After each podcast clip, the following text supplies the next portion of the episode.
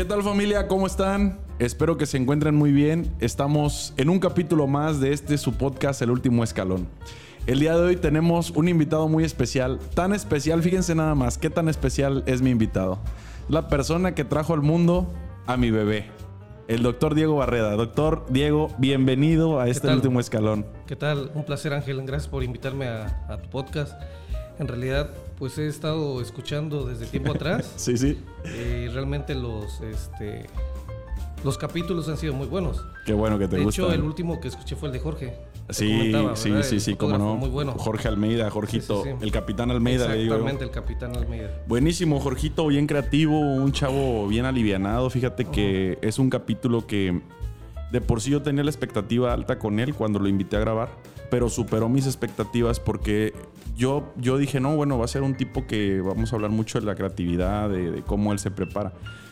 Pero hablamos mucho de su persona, ¿no? De cómo inició, de cómo... Entonces, muy, muy padre, muy de padre. hecho, fue muy eh, fluido. Sí, fue, Fue, natural, que es lo que Sí, bien natural, ¿eh? Y créeme que hacías de cuenta, como estábamos hablando en el podcast, eh, yo le pongo un mensaje y así me contesta. O sea, es, es así Sí, como sí, se ve en el, en el video, Ajá.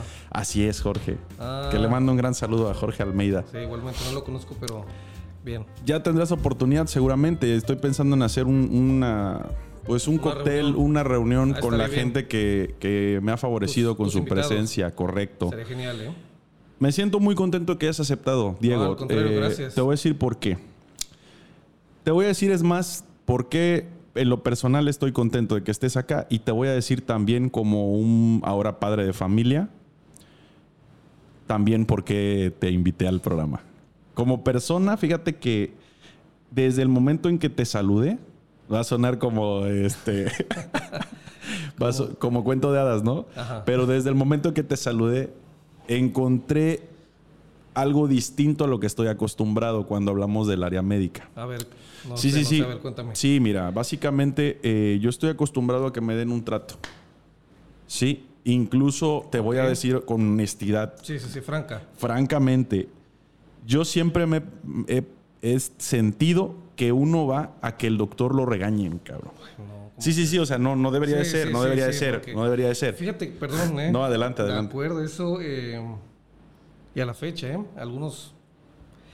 Bueno, algunos compañeros todavía hacen eso, ¿no? Como que regañen, regañen. Sí, Yo, en lo personal, siempre trato de tener empatía. Sí. Trato de estar del otro lado porque soy eh, papá, soy esposo, ujú.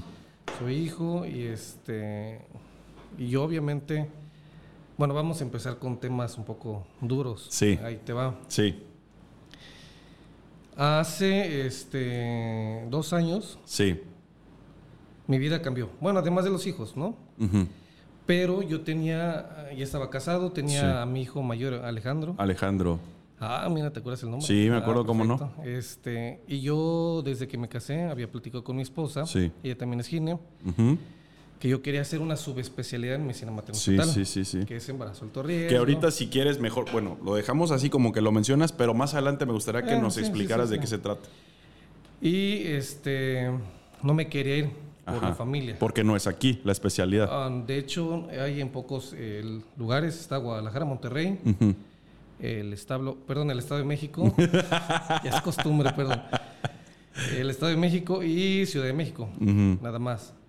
Son como ocho o nueve hospitales en, todo el- en toda la República, entonces tenía que ir a buscar algún lugar. Sí, Quien me apoyó desde un principio fue mi mamá. Sí. Mi mamá entonces, hijo, vete, yo te apoyo, tu papá te apoya, este, tu esposa no va a estar solo, sola, perdón. sí, claro. Tu hijo no va a estar solo. Sí. Aquí, vas, aquí va a estar con nosotros, le vamos a... Todo a lo que... Sí, sí, sí. Sí, claro. Y lo platiqué con mi esposa, obviamente. Sí. Ya sabes que eh, donde eh, gobierna capitán... No manda marinero. definitivamente. Ujú. La platiqué y le dije, oye, fíjate que todavía tengo esa espina y tengo esa espina y tengo esa espina. Pues haz el intento. Ujú. Órale.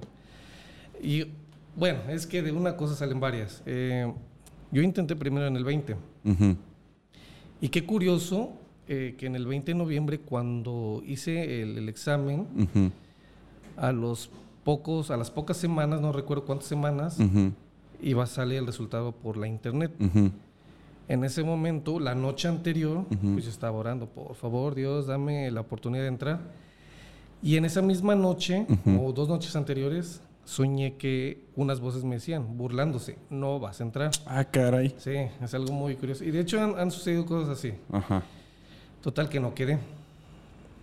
Eh, Para entonces ya había hecho también trámites en Guadalajara. Yo estudié en Guadalajara, la Autónoma Sí. de Guadalajara, y este y el Servicio Social de Medicina. Entonces, ¿por qué no? Ya conozco Guadalajara. Tu alma mater, aparte. Exactamente. Pero en esta ocasión es de la UDG. Ah, ya veo. Ajá. Que son antagónicos. Bueno, sí, sí. El punto es que ya había hecho el trámite. Eh, la primera ronda, que eran cuatro plazas, aquí entre nos dicen, ¿verdad? Dicen que son plazas ya comprometidas y faltaba una. Éramos como 25 Aspirantes. aspirantes, de los cuatro ya estaban este, comprometidas esas plazas. Y a los días, igual lo mismo, ¿no? A los días que iban a hacer el resultado, las mismas voces burlándose, "Oh, no, no vas ¿En a serio? pasar, no, No vas a manches. pasar". Y se me agüité, dije, no, pues, ¿qué está pasando? Y nada. Mm. A los días recibo una llamada de 33, que es la, la de Guadalajara. Ujú. Ha de ser un banco, una tarjeta, Ajá, ¿no? sí, es de, oye, ofreciendo a las préstamo. nueve de la noche, se pasan de lanza, pero bueno. Eh, dije, no, exactamente, no voy a contestar. Sí, sí, sí. Doctor, ¿usted es el, el doctor Diego Barrera? Sí. Pues déjeme decirle que acaba de ingresar a la subespecialidad de materno-fetal. No, hombre, lloré, felicidad. Sí, me imagino, me imagino. Bueno, el punto es que estaba feliz. Ya empecé a hacer los trámites. Aquí yo no había dicho absolutamente nada a nadie por la familia, etcétera. Entonces hicimos todo y a los 10 me fui. Todo fue rápido. Sí. No me puedes pedir bien de la familia. Entonces, este, por eso buscar casa y todo lo demás y, y las chivas, ¿no? Sí, claro, que no es nada sencillo cambiarte de ciudad. Exactamente, dos años. Total que, eh, pues, mm, todo esto, insisto, fue porque mi mamá me, me- me impulsó junto Sí, con mi sí. esposa. Sí. A mi mamá, eso fue en marzo, empecé la, la sub en marzo y eh, fue en dos ocasiones mi mamá a Guadalajara. En, jun- en julio iba a ir este, a por mí, a Guadalajara. Nos íbamos a regresar en coche. Y, este, y yo también, como tuvo artritis reumatoide durante 20, 30 años, realmente la vivió muy mal por esa situación. Caramba. Ya tenía dificultad para caminar. Sí. Eh, yo ya le había hecho cita con un reumatólogo del hospital, de donde soy egresado, del civil. Sí. Y él había, le había hecho su cita y todo. Llegó un jueves. Ujú. Ese jueves nos íbamos a ir a casa a dormir. El viernes siguiente era mi última, eh, mi último día trabajando y nos íbamos a regresar el viernes en la noche o el sábado temprano.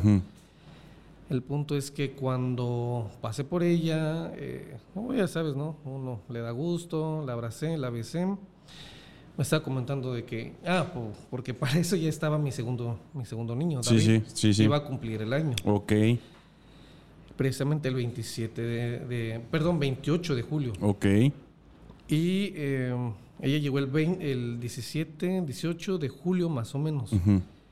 Pasamos a la Gran Plaza de Guadalajara. De hecho, todavía a la fecha no puedo entrar. Soy muy honesto, no puedo entrar a, a la Gran Plaza. A ver, a ver, a ver. Subimos a comer al área de comidas, valga la redundancia, y eh, empezamos a comer.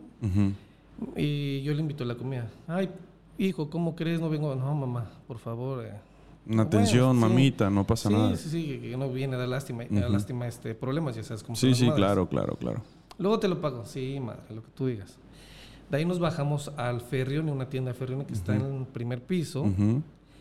Y este, para buscarle una ropa a David, que es el de en medio, y iba a cumplir su primer año. Sí. Estaba muy contenta viendo ropa, camisas, esto y lo otro. Y de repente la pierdo de vista. ¿Dónde está? ¿Dónde está? Y la veo sentada. Y le digo, mamá, ¿qué tienes? Y empezó a sudar frío. Nada, hijo. Me siento con mucho dolor de cabeza. Mucho. Ok. Veme a comprar un analgésico, un ketorolaco. Mi mamá siempre había sufrido como 6, 7, 8 años más o menos dolores de cabeza constantes. Bajé, ahí había una farmacia de Guadalajara, bajé y en lo que bajé, o sea, en segundos, me hablan por teléfono, pensaba que era ella.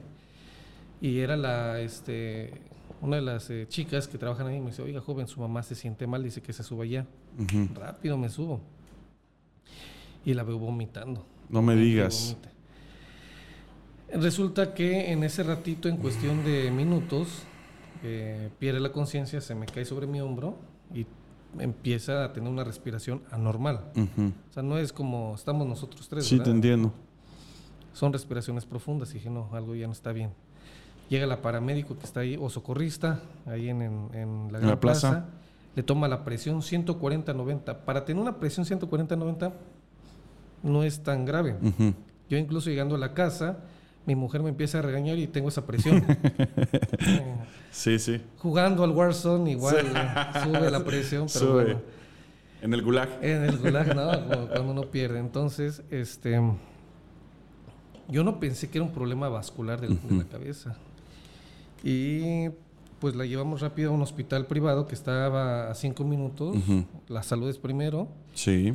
Me presenté como médico y al punto que quiero llegar es que cuando este, yo llegué, no me daban noticias. O sea, yo sabía que era médico, pero en ese rato se te olvida la medicina. Sí, claro, eres hijo. Exactamente, eres Sí. hijo y yo quería respuestas y nadie me daba respuestas y nadie me decía y nada más la interrogaban y yo estaba como en shock, yo todavía no lo podía creer, mi mamá estaba consci- inconsciente y quería que alguien me dijera qué está pasando. Entonces, eh, no desde ahí, pero ahí todavía confirmé lo que ya yo creía, es que en esa parte eh, hay que ser huma- humanos. Hay que ser muy humanos porque no sabemos la otra parte cómo se está sufriendo. Sí. Si se está sufriendo, cuánto tiempo. Eh, los problemas que anteriormente hayan tenido como, como entre ellos, ¿no? Entre el paciente y la persona, el familiar, se hayan estado mal, se hayan estado bien. Ahora otro ejemplo. Bueno, el punto es que mi mamá fallece eh, al- a los dos días, el, el, el 27 de julio. Lo lamento mucho. Sí, perdón, el 20, el 20 de julio. Ujú. Sí, en realidad ahorita yo lo cuento y lo cuento muy tranquilo porque Ujú. yo ya estoy tranquilo, tengo paz en mi vida. Ujú. Algún día todos vamos a partir. Claro, claro, es algo todos. inevitable. Es inevitable, lo importante es vivir al día. Correcto, doctor. Mi hermano eh, igual estuvo un año con vida después de, la, de que falleció. De hecho, el, el 13 de diciembre de este, que apenas pasó, Sí. cumplió un año de fallecido. Él fue muy reconocido a nivel eh, puerto y el estado. Sí. Entre ellos, eh, participó en comerciales con Ana de la Reguera, Sí. Un comercial que ella, que ella hizo aquí hace un par de años. No me acuerdo que está, creo que promoviendo al puerto. Eh, ganó unos premios en Barcelona, en Rusia. o sea, Fíjate nada más. sí, él- él, eh, incluso ahorita, después de su fallecimiento, le abrió una biblioteca a su nombre. Mm. Que por cierto, si pueden ir adelante. Sí, ¿en dónde está? No sé. No te preocupes, Sí, pero sé. lo ponemos en la Sí, descripción. lo, investigamos, lo Sí, ponemos en la descripción. Y de hecho, en el Día de Muertos. Eh, le hicieron un altar a Abraham Chabelas porque eran muy amigos. Sí, También sí, yo sí. conocí mucho a Abraham Chabelas. Abraham Chabelas. Y eran muy amigos. Entonces, a él también lo pusieron ahí. Bueno, el punto es que con mi hermano tuvimos ciertos roces eh, familiares. Eh, mi papá me dijo, ¿sabes qué? Ya no pelees con él, lo veo mal. Él tuvo COVID en septiembre del año pasado y tuvo secuelas, tuvo una insuficiencia renal, nunca dijo, grave, y se estaba deteriorando. Y como yo no lo veía, yo nada más platicaba por teléfono. Ujú. Había días que súper bien y había días que nos peleábamos por, insisto, cuestiones familiares. Sí. Y la última semana nos habíamos reconciliado porque habían dos semanas que no nos hablábamos. Caramba. Entonces, Duro lo que me estás platicando, ¿eh? sí, caray, en realidad eh, yo siempre lo he dicho, es parte de lo que te estoy diciendo. No sabemos la otra parte si, si hayan tenido problemas Sí. familiares. Sí, sí, sí, sí, sí. sí. Entonces, bendito Dios que resolví los problemas con mi hermano una, una semana antes. Y me, me estaba comentando que se sentía mal. Y le dije, yo no te estoy viendo, pero por favor ve, ve con un doctor. Fue con un doctor, también un amigo mío, que es amigo de él. Eh, lo revisó y creo que lo mandó con un nefrólogo, pero no fue. Eso fue un jueves, un viernes. El sábado no se sentía nada bien. Lo último que le escribe, le escribí yo a las 8 de la noche, ¿cómo sigues? No respondió. El día siguiente falleció en la mañana. Durísimo, Sí, Diego, lo que me estás platicando. Claro, dos muertes en menos de dos años mientras yo no estaba. Y luego del núcleo, no estamos hablando, digo, no hay muerte que valga menos Sí. o más que otra, pero sí es verdad el núcleo que... familiar, sí. Y créeme que al principio con mi mamá decía, Dios, ¿por qué? O sea, gente mala, Sí, ahí está con vida y no le pasa nada. Mi mamá era una excelente persona, todo el mundo la conocía. sí. De hecho, este, todavía no estaba el COVID. En, la funeraria estaba repleta, estaba Ah, llenísimo. lleno, Sí. tope. Obviamente a mi papá, a mi hermano y a mí nos dieron el pésame. Luego vino lo de COVID, obviamente no pude venir yo a despedir a mi hermano. Yo había, este, tenía sospecha de COVID porque había estado con dos compañeros. Desafortunadamente sin cubrebocas realmente fue una tontería, pues un descuido mío. Entonces estaba como entre la sospecha. Sí, Estaba entre ese vengo o no vengo, porque Sí. si vengo sí. puedo contagiar a los que están. Sí, sí, sí, Y totalmente. sobre todo... Siendo responsable... Entonces no vine. No vine y me despedí por él por cámara. El punto es que este, no sabemos esa parte si tiene un conflicto con, con el paciente familiar. Sí, O sea, siempre es eh, estar del otro lado. claro. Entonces, sí, en efecto he visto, y al día de hoy, he visto que los doctores siguen, seguimos regañando, cosa que no debería de ser. O sea, debemos de ser un poquito más empático. Por eso también yo creo, eh, es- y ese es mi punto de vista, ¿no? Sí, que hay una cacería de brujas. Últimamente, eh, la- eh, la- las personas critican o le echan la culpa al, al médico. ujú. Ahí te va. Yo como materno fetal, bueno, ya como gine y materno fetal tengo Sí. otro punto de vista. sí. No solamente a la mamá, sino al bebé. Hago yo este ultrasonidos para detectar malformaciones. Y créeme que en este tiempo que llevo desde que regresé en marzo del- de este año, Del 21. Ujú. He visto varias malformaciones. ¿Y qué crees? ¿Qué pasó? Que se detectan a destiempo, que ya no se pueden hacer eh, mucha... Mucho, no hay, no hay tanta diferencia en la intervención. Sí, entonces, em, pues uno trata de ser empático, hablar con ellos y tratar de mejorarles la vida, pero obviamente ellos no lo entienden porque no, no encontraron una, una atención oportuna. Yo nunca he tenido problemas, al contrario. Pero sí dicen, chin. De haberme enterado. Hace un mes. Hubiera sido diferente. Dos meses. Exactamente. Por ejemplo, hay cosas O se una puede- semana, o doctor. Una semana. Eh, la preeclampsia, que es la. eh, en este año es la segunda causa de muerte a nivel mundial de, de embarazadas, se Ay. puede prevenir con el ultrasonido el primer trimestre. Pero bueno, esa es otra situación. No, pero bien interesante, bien Sí, sí, sí. interesante, bien interesante. Entonces, con la aspirina, hasta las 16 semanas se puede prevenir, pero para eso tenemos que hacer el ultrasonido, saber quiénes son candidatas. Sí, no sí. todas se les puede dar, sobre todo por el presupuesto, ¿no? Aunque es económica, pero todo el embarazo, pues sí es. es sí, algo. claro, se hace un acumulado importante. Entonces uno valora el beneficio y el riesgo o el beneficio-costo. El punto es que eh, eh, no, no llevan su control y resulta que el bebé está gordito, tiene algún problema del corazón, la mamá es diabética.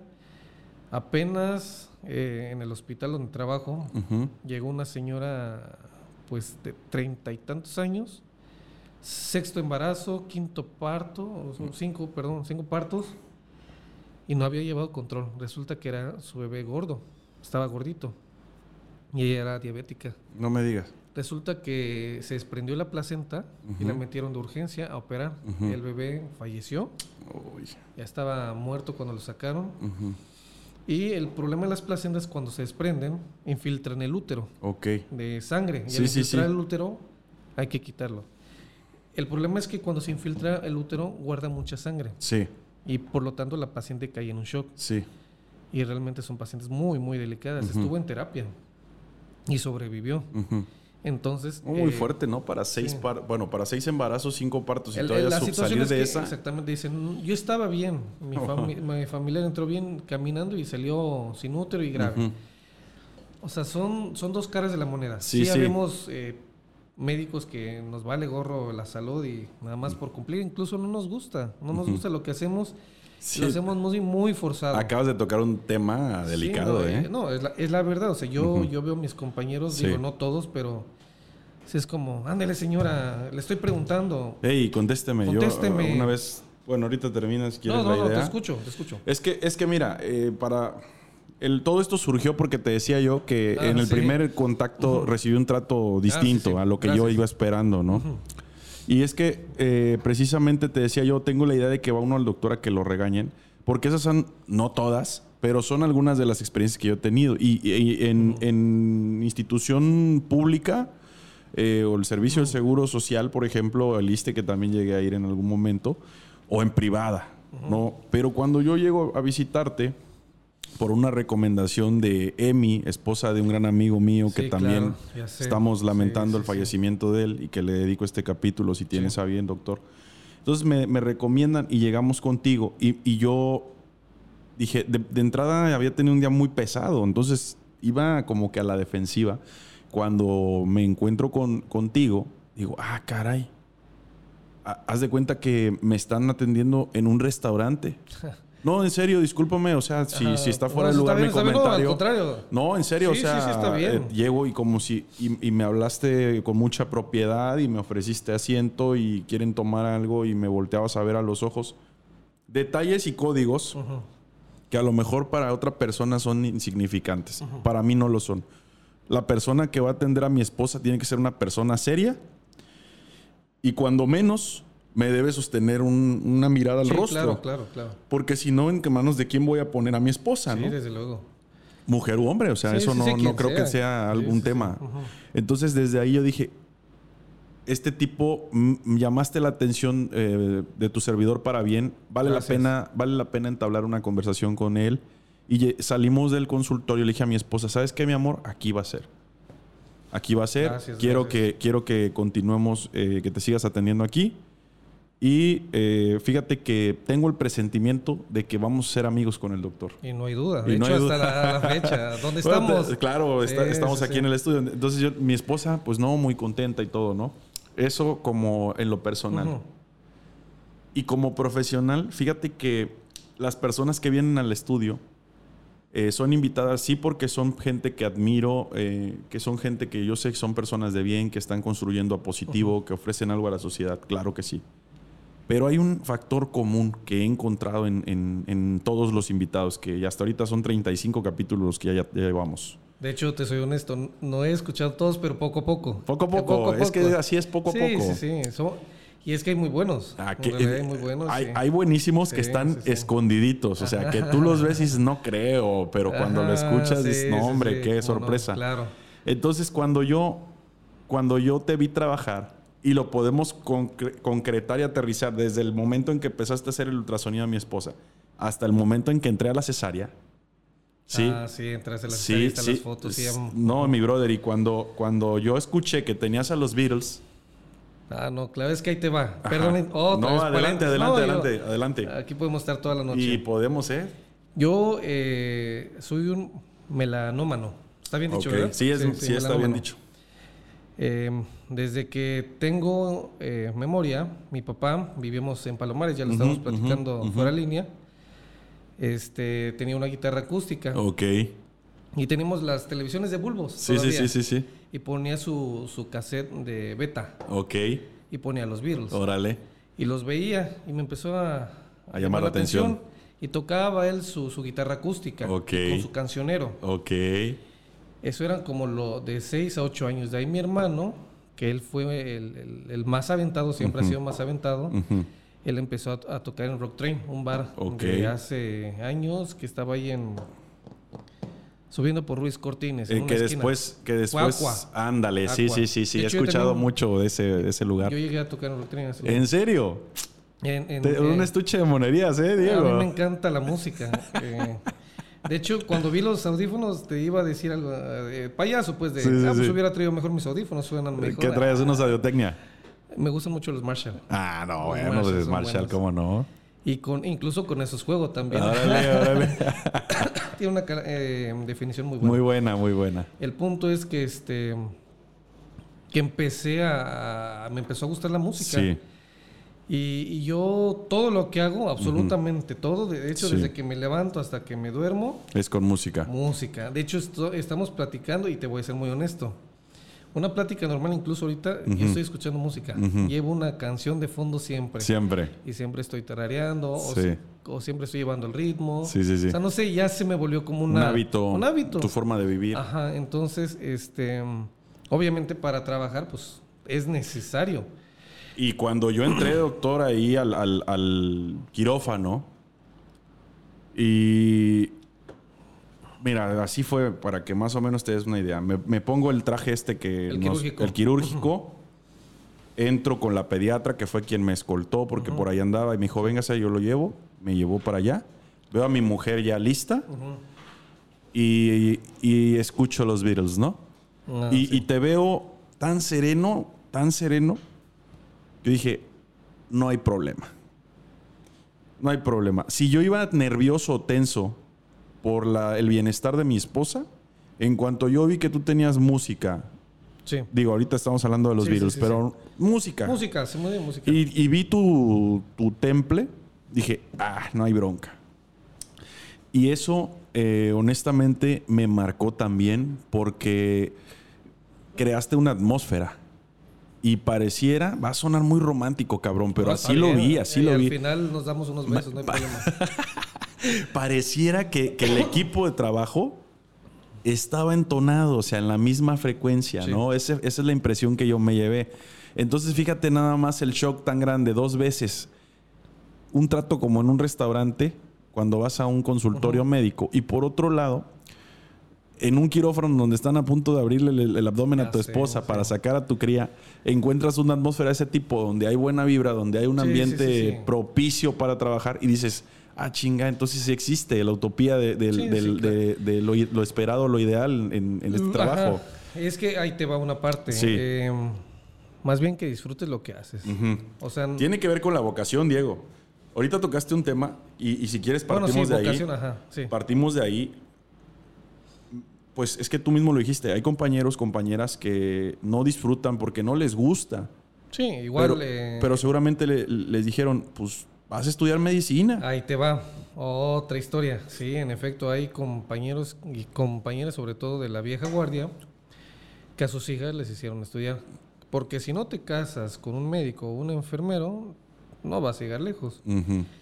Que te soy muy honesto. eh, el eh, actualmente el- el- el- los costos sí se han excedido en unos lugares, en otros no tanto. Y en otros sí, por debajo están juntando centavos como en todos lados. El punto es que es- eso se creía antes. Ujú. En la- eh, hace un par de años se creía que si eres médico... te La iba tienes más. ganada. Sí, eh, créeme que bendito Dios yo tengo casa, tengo coche. Y ha sido sobreesfuerzo, pero de mi esposa y mío. Sí, sí, sí. En realidad no ha sido difícil. Digo, dos años fuera de estar de casa. Sí. Mi hijo mayor fue el que sintió los golpes más fuertes. Claro, claro, Hubo, claro. hubo un momento en que mi hijo fue introvertido. Lo llevamos con una neuropedia. Eh, estuvo atención psicológica. Y yo dije, ¿qué está pasando? O sea, es una cosa por otra, más aparte las dos pérdidas que ya te comenté. Sí, sí, sí, sí. Entonces, eh, realmente ha sido un sacrificio enorme.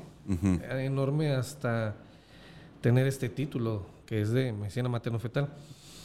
Que aún así no cobro por encima este, de otros ginecólogos que llegan a ser exorbitante. O sea, dices, no, No. manches, no te quieras hacer millonario de un día para otro. O sea, cobro lo justo. Ni tan, tan, ni muy, muy como cualquier otro trabajo. Pero, pero Diego, ¿cómo llegaste a ese punto? Ese punto, y te agradezco que lo estés tocando tú, que lo estés poniendo en la mesa.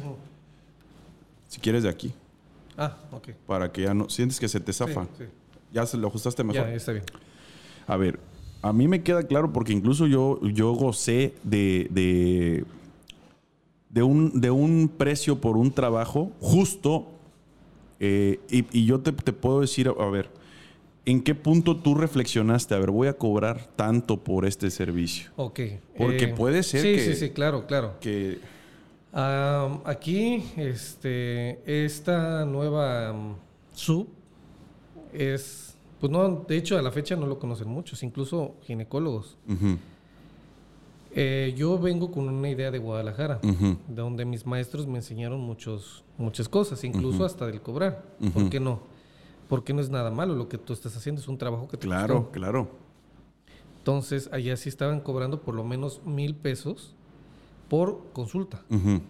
En Querétaro hay un, hay un este, cirujano fetal que cobra hasta tres mil o cinco mil por consulta. Obviamente dije, no, pues es exorbitante. Yo no quiero abusar. Y bueno, el contexto también, Querétaro, digo, no, Ah, no, no sí, vamos claro. a ser de menos nuestro estado, pero, Pero es un si estado- hacemos un estudio, Claro, eh, estamos en muy desventaja. Sí, sí, sí.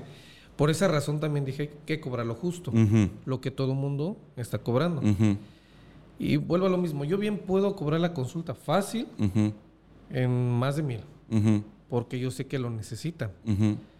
Pero ¿qué pasa? No va a estar al alcance de todos. Ey, Entonces dije, bueno, cobro lo que todo mundo, los convenios ginecólogos está cobrando ujú, y este y sobre todo hacer un, un cambio en la sociedad, sobre todo a los niños y prevenir complicaciones en el embarazo, Ujú. sobre todo a los bebés que tengan algún problema, sabe que su, su bebé tiene este problema, vamos a ofrecerle esto, lo otro.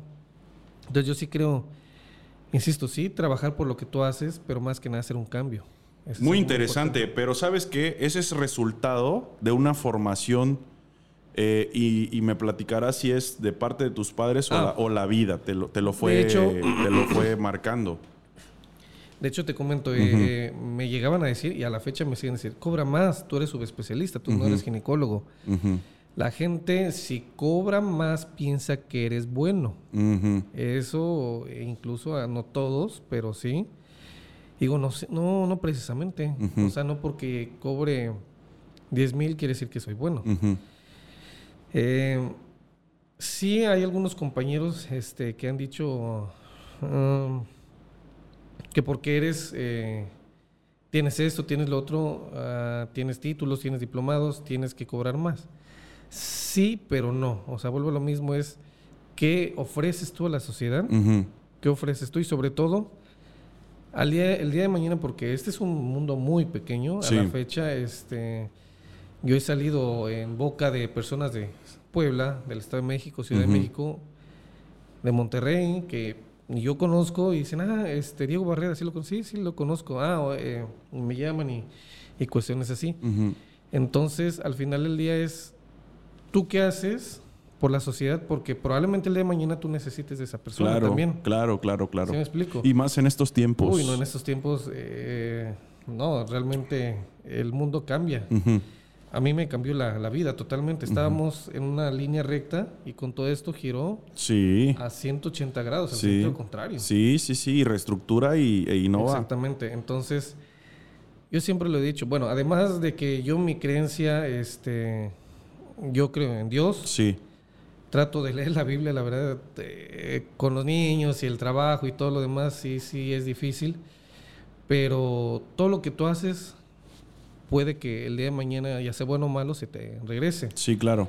Más aparte, insisto, hacer un cambio en la sociedad, que vean a ti algo diferente. Sí, Que vean que tú eres diferente, sí. que no, este, no abusas de la gente, que eres franco y que eres, este, eh, eres sencillo. Sí, eres un buen ser humano. Yo, yo, yo podría aterrizarlo así. Gracias. Ahora, perdón, perdón que lo diga así, pero un ejemplo fue que eh, ahorita un amigo, un compañero y amigo, pues, del, del trabajo, ujú. del hospital, falleció su mamá. Ok, Y él es solo, él es hijo único. ok. Falleció, falleció por COVID hace un par de meses, en septiembre. Y lo vi la, acabadísimo, acabadísimo. Es, también es médico, es doctor. Y me dijo, Diego, ¿cómo le haces para sobrevivir a esto? O sea, yo siento que no puedo vivir. Por lo que tú ya has vivido con tus familiares, Sí, tus dos y, y familiares. de hecho, después de la muerte de mi mamá, muchos conocidos fallecieron sus familiares por muchas eventualidades Ujú. y me llamaban, Diego, ¿cómo la haces? ¿Cómo la haces? ¿Cómo la haces? ¿Cómo, ¿Cómo la estás llevando? ¿Cómo sobrevives a esto? Y le digo, realmente yo, además de mi, mi familia, mis hijos son mi motor de cada día. Sí, Uno claro. los ve ahí acostados que dice al rato, ay, este vato va a dar mucha guerra al rato, pero bueno, bonitos se ven dormidos. Sí, ahí, sí, sí, angelitos. Sí, ahí quédate dormido, morro. pero ellos son mi motor, mi esposa, que este que también es, es eh, parte pues de mí, o sea, Sí.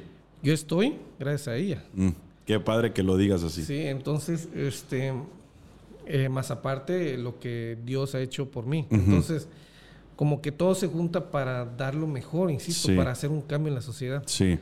Entonces yo creo en, en eso que nosotros como sociedad debemos de, de mejorar. Está muy, muy choteado lo que dicen, ¿no? De los buenos somos más. Ujú. Pero es cierto. Sí. Y siempre lo he pensado de que los buenos somos más. Porque Sí. Veo la gente que ay, de, de repente se aprovecha y ay, ¿sabes algo que sí me puede? La gente que es este saca provecho de su estatus social Sí. de sus palancas, de que eh, yo puedo hacerlo, tú no puedes hacerlo, y yo te puedo mover. Igual, en el trabajo sufro de lo mismo, me enojo, pero al final del día termino accediendo por las pacientes. Sí, entiendo. Entonces, eso es a lo que voy, es como, bueno, ah, hay, que, hay que hacer un cambio en, en- en Sí. la sociedad. Y sí me es difícil. Debe créeme. ser, pero mira, vamos, esto que me está gustando cómo va el capítulo.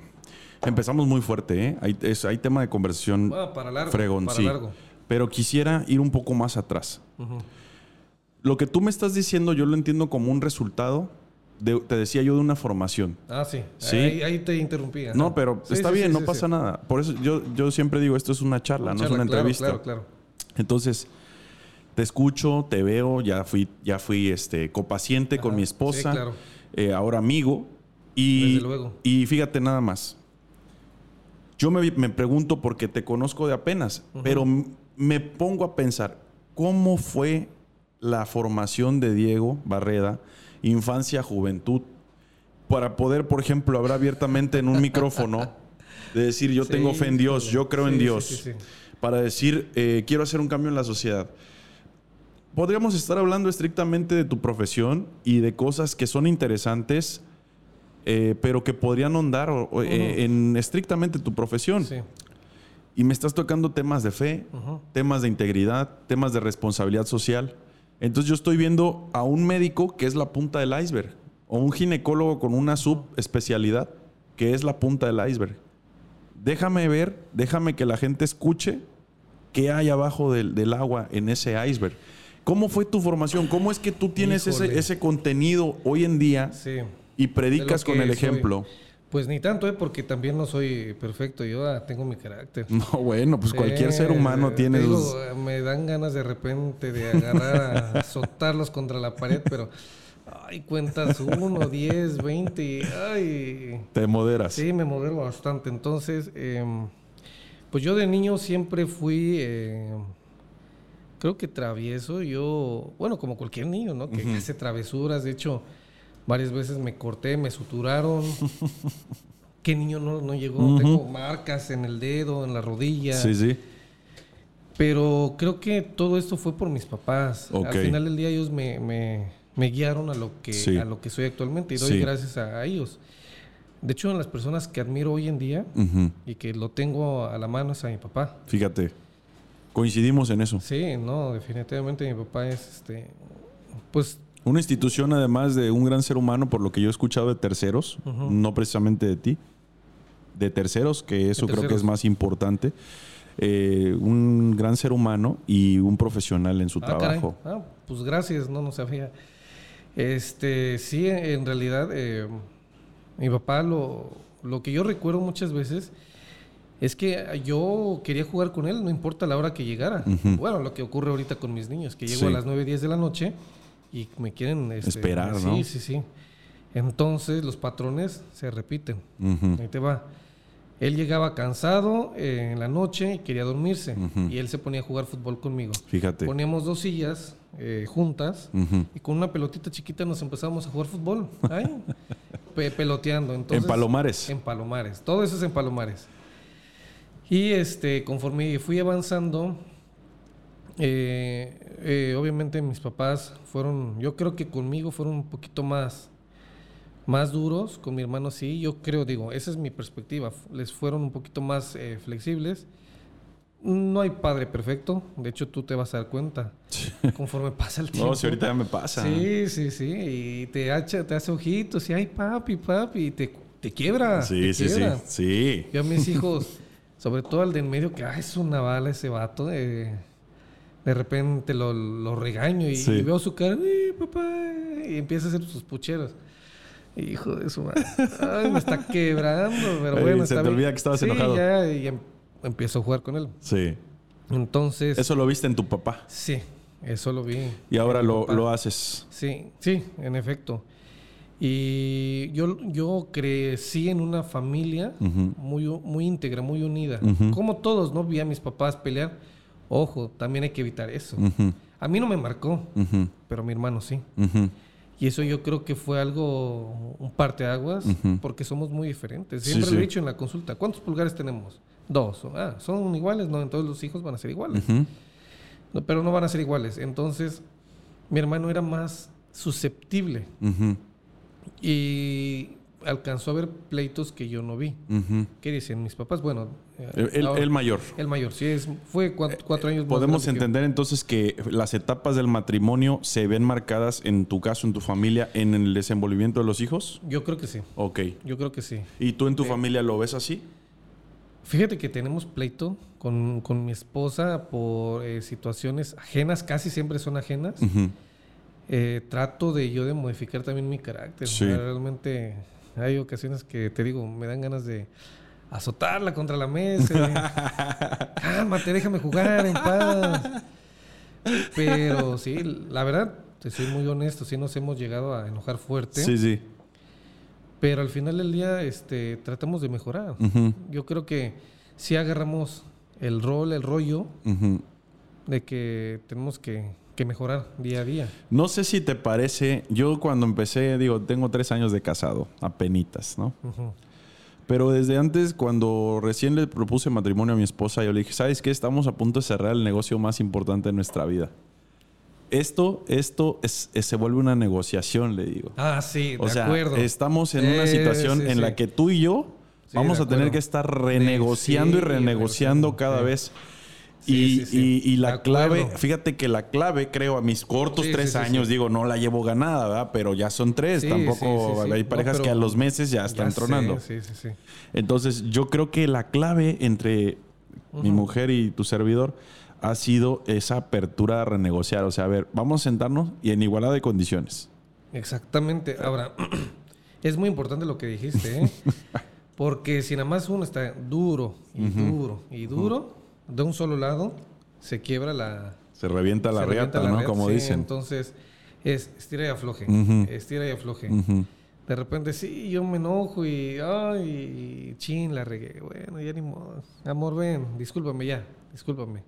Sí, la regué, sí. Ya no quiero pelear. Y ahí Dale. viene la regañada, ¿no? Sí, Pero es que yo te lo dije, que no. Sí, ya mejor creo que sí, amor. Está bien, está bien, está bien.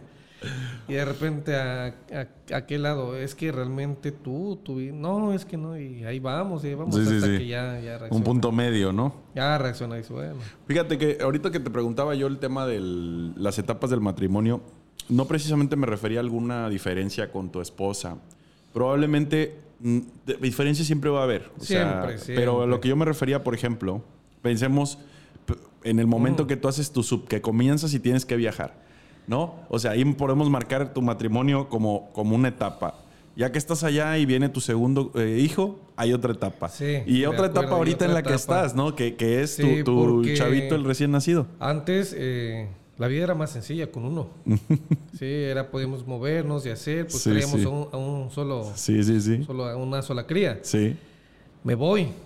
Ella se queda aquí. sí. Con dos crías. Sí. No, la verdad es que sí estuvo pesado. Obviamente yo contaba con el apoyo de... de- Como quedaste Sí, con sí, tu sí. familia, ¿no? Mi mamá se fue, mi hermano se fue al, al poco tiempo. Lo bueno es que ya cuando mi hermano se fue, yo había regresado. Eh, mis- mis- ah, y otra parte muy, muy importante, Sí. mis suegros, ¿eh? La verdad es que... Que me tocó conocerlo a tu sí. suegro. Ahí ah, sí, cierto, pues fue tu Sí, anestesiólogo. sí, sí, güey. Oye, me agarra, del- me agarra la espalda. Me- Nunca Eh, se va a olvidar eso, cabrón. ¿Qué, qué, qué? Me agarra la espalda Ajá. Y del brazo. O sea, haz de cuenta, me agarró así, ¿no? Cuando por el bisturí abres el abdomen Ah, sí, sí, sí. dice, joven, eh, todo, todo va a estar bien. Usted tranquilo, respire profundo, ¿no? Y bien metido, preocupado, yo Sí, creo haber dicho que- este, ¿cómo lo agarro? es que, ¿sabes qué? Hay, esposos o familiares que se desmayan.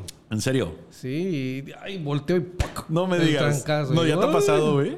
Sí. No manches, qué, qué. Ahí va eh, mi suegro. De hecho, aquí en Acapulco tengo a, a- a un familiar que también es anestesiólogo, porque mi suegro, bendito Dios, le ha ido muy bien en su trabajo Ujú. para Costa, Costa Grande. Grande. Entonces él Yo ya no que él me dijo. puede venir para acá. Oh, ya veo. Entonces ya, ya es un grupo de dos anestesiólogos. Eh, de hecho, estamos buscando también eh, que crezca el, el grupo de... Ah, porque tengo una marca. De hecho, fue una... Ya lo hice marca, Prenatalium. Sí, ya está bajo registro y todo. Órale, qué suave, Sí, sí. De hecho, fue el licenciado Aybar. Aldo sí. Aldo Ibar, cómo no, de Aldea Legal. Es, es amigo desde la primaria. ah, mira, qué, Sí, qué, qué curioso. de- qué no, te curioso. digo, plática para rato. No, Entonces, claro, claro, claro, claro. Aldo- Sabía que iba a suceder esto. Sí, Sabía- sí, sí. sabía que iba Aldo, Aldo esto. iba, este... Me da mucha risa porque todavía tengo fotos y con el Aldo habíamos... Nos encantaba Maná, ¿eh? Ajá. Bueno, todavía a mí me sigue gustando, pero Sí. Maná viejo. Ahorita Sí, es- sí, sí. ah, pero bueno, Se convirtió en pop, ¿no? sí. El punto es que este, en la primaria, en el Instituto México, eh, había tardeadas y había, había imitaciones de, de artistas. Entonces Aldo tenía una guitarra y yo tocaba, em- empecé a tocar el teclado. Órale. A los 6, 5 años No en Yamaha. manches. Sí. No manches. Allá en Yamaha era un grupo de música que está eh, por Cuauhtémoc, abajo Sí. del puente donde está Dominos. No, no es Dominos, este, Pizza Real. Ah, sí, esa placita de ahí Arribita de- de, do- de Tienes Pizza Real razón, había un ahí Yamaha. había un, un Yamaha, tienes Entonces, razón. ahí empecé eh, con el teclado.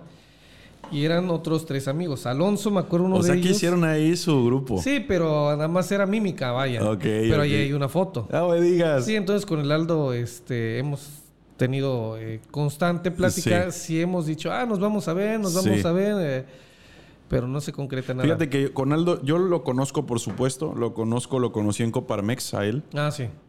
Buen tipo. eh, de mano lo he tratado, o sea, de, así como tú Sí, y yo, sí. lo he tratado muy poco. Pero me parece muy importante lo que ha estado haciendo con respecto al emprendimiento. Sí, de hecho, el apoyar al emprendedor guerrerense. Yo creo que es una gran labor la que, es lo que te iba a la que lleva. Sí, él, él se está encargando de eso, de apoyar lo, lo Sí, local, lo que estamos platicando hace rato. Sí. Entonces, me acordé, dije, ah, de hecho, cuando llegué, Ajá. ya tenía algo en mente. Ok. Mm, Como igual, mis maestros, yo, como buen alumno, quiere seguir sus pasos. Claro, ¿no? claro, claro. Bueno, eso es lo esperado. Sí, claro. Este, no por, no por eh, cuestiones este, de cobro, sino por cuestiones legales más que nada. Que tu nombre se vea reflejado en una marca y viceversa, y a la, a la vez que sea en un equipo, no que seas tú solo. O sea, sí, tú puedes decir prenatalium y se acuerden de Diego Barreda, Ok. pero a la vez sean varios. Eh, la otra Huerta, eh, el anestesiólogo Ulises Barreda, eh, etcétera, etcétera. Qué humilde de tu parte. mm, Permíteme, permíteme decirte, qué humilde de tu parte porque de una manera, o sea, ¿a quién no le gusta Diego Barreda que sea su- famoso en, el, Mm. en el estado, en el país, Diego Barreda y el prestigio? y- o sea, es lo Sí, sí, normal, sí, es pero lo normal. prefiero pasar desapercibido. y, y- y el hecho de que digas tú, Prenatalium, Ajá. una marca, un grupo de personas responsables, profesionales, muy chingona la sí, idea. no, es que somos, somos un equipo, eh, apenas va a regresar una, una doctora que hizo biología de la reproducción y ya, la, ya me contacté con ella, me dijo que sí, que va a regresar y conmigo, entonces, Suave. Pues a Estás armando se- ahí el combo. pues sí, a ver qué se arma. Más que nada, insisto, so- para ofrecer algo ¿Integral? integral, algo ético, Sí, algo sí, que, sí, sí. como tienen que ser las cosas. Oye, amigo, ¿y en qué te fijas para agregar a alguien a tu grupo? La persona y que sea A ver, ético. pero, pero, pero vamos a desmenuzar esa parte. Eh, que sea ético. Sí. Tú, te das cuenta las personas que hablan con la verdad. O sea, su vida personal, muy su rollo, ¿no?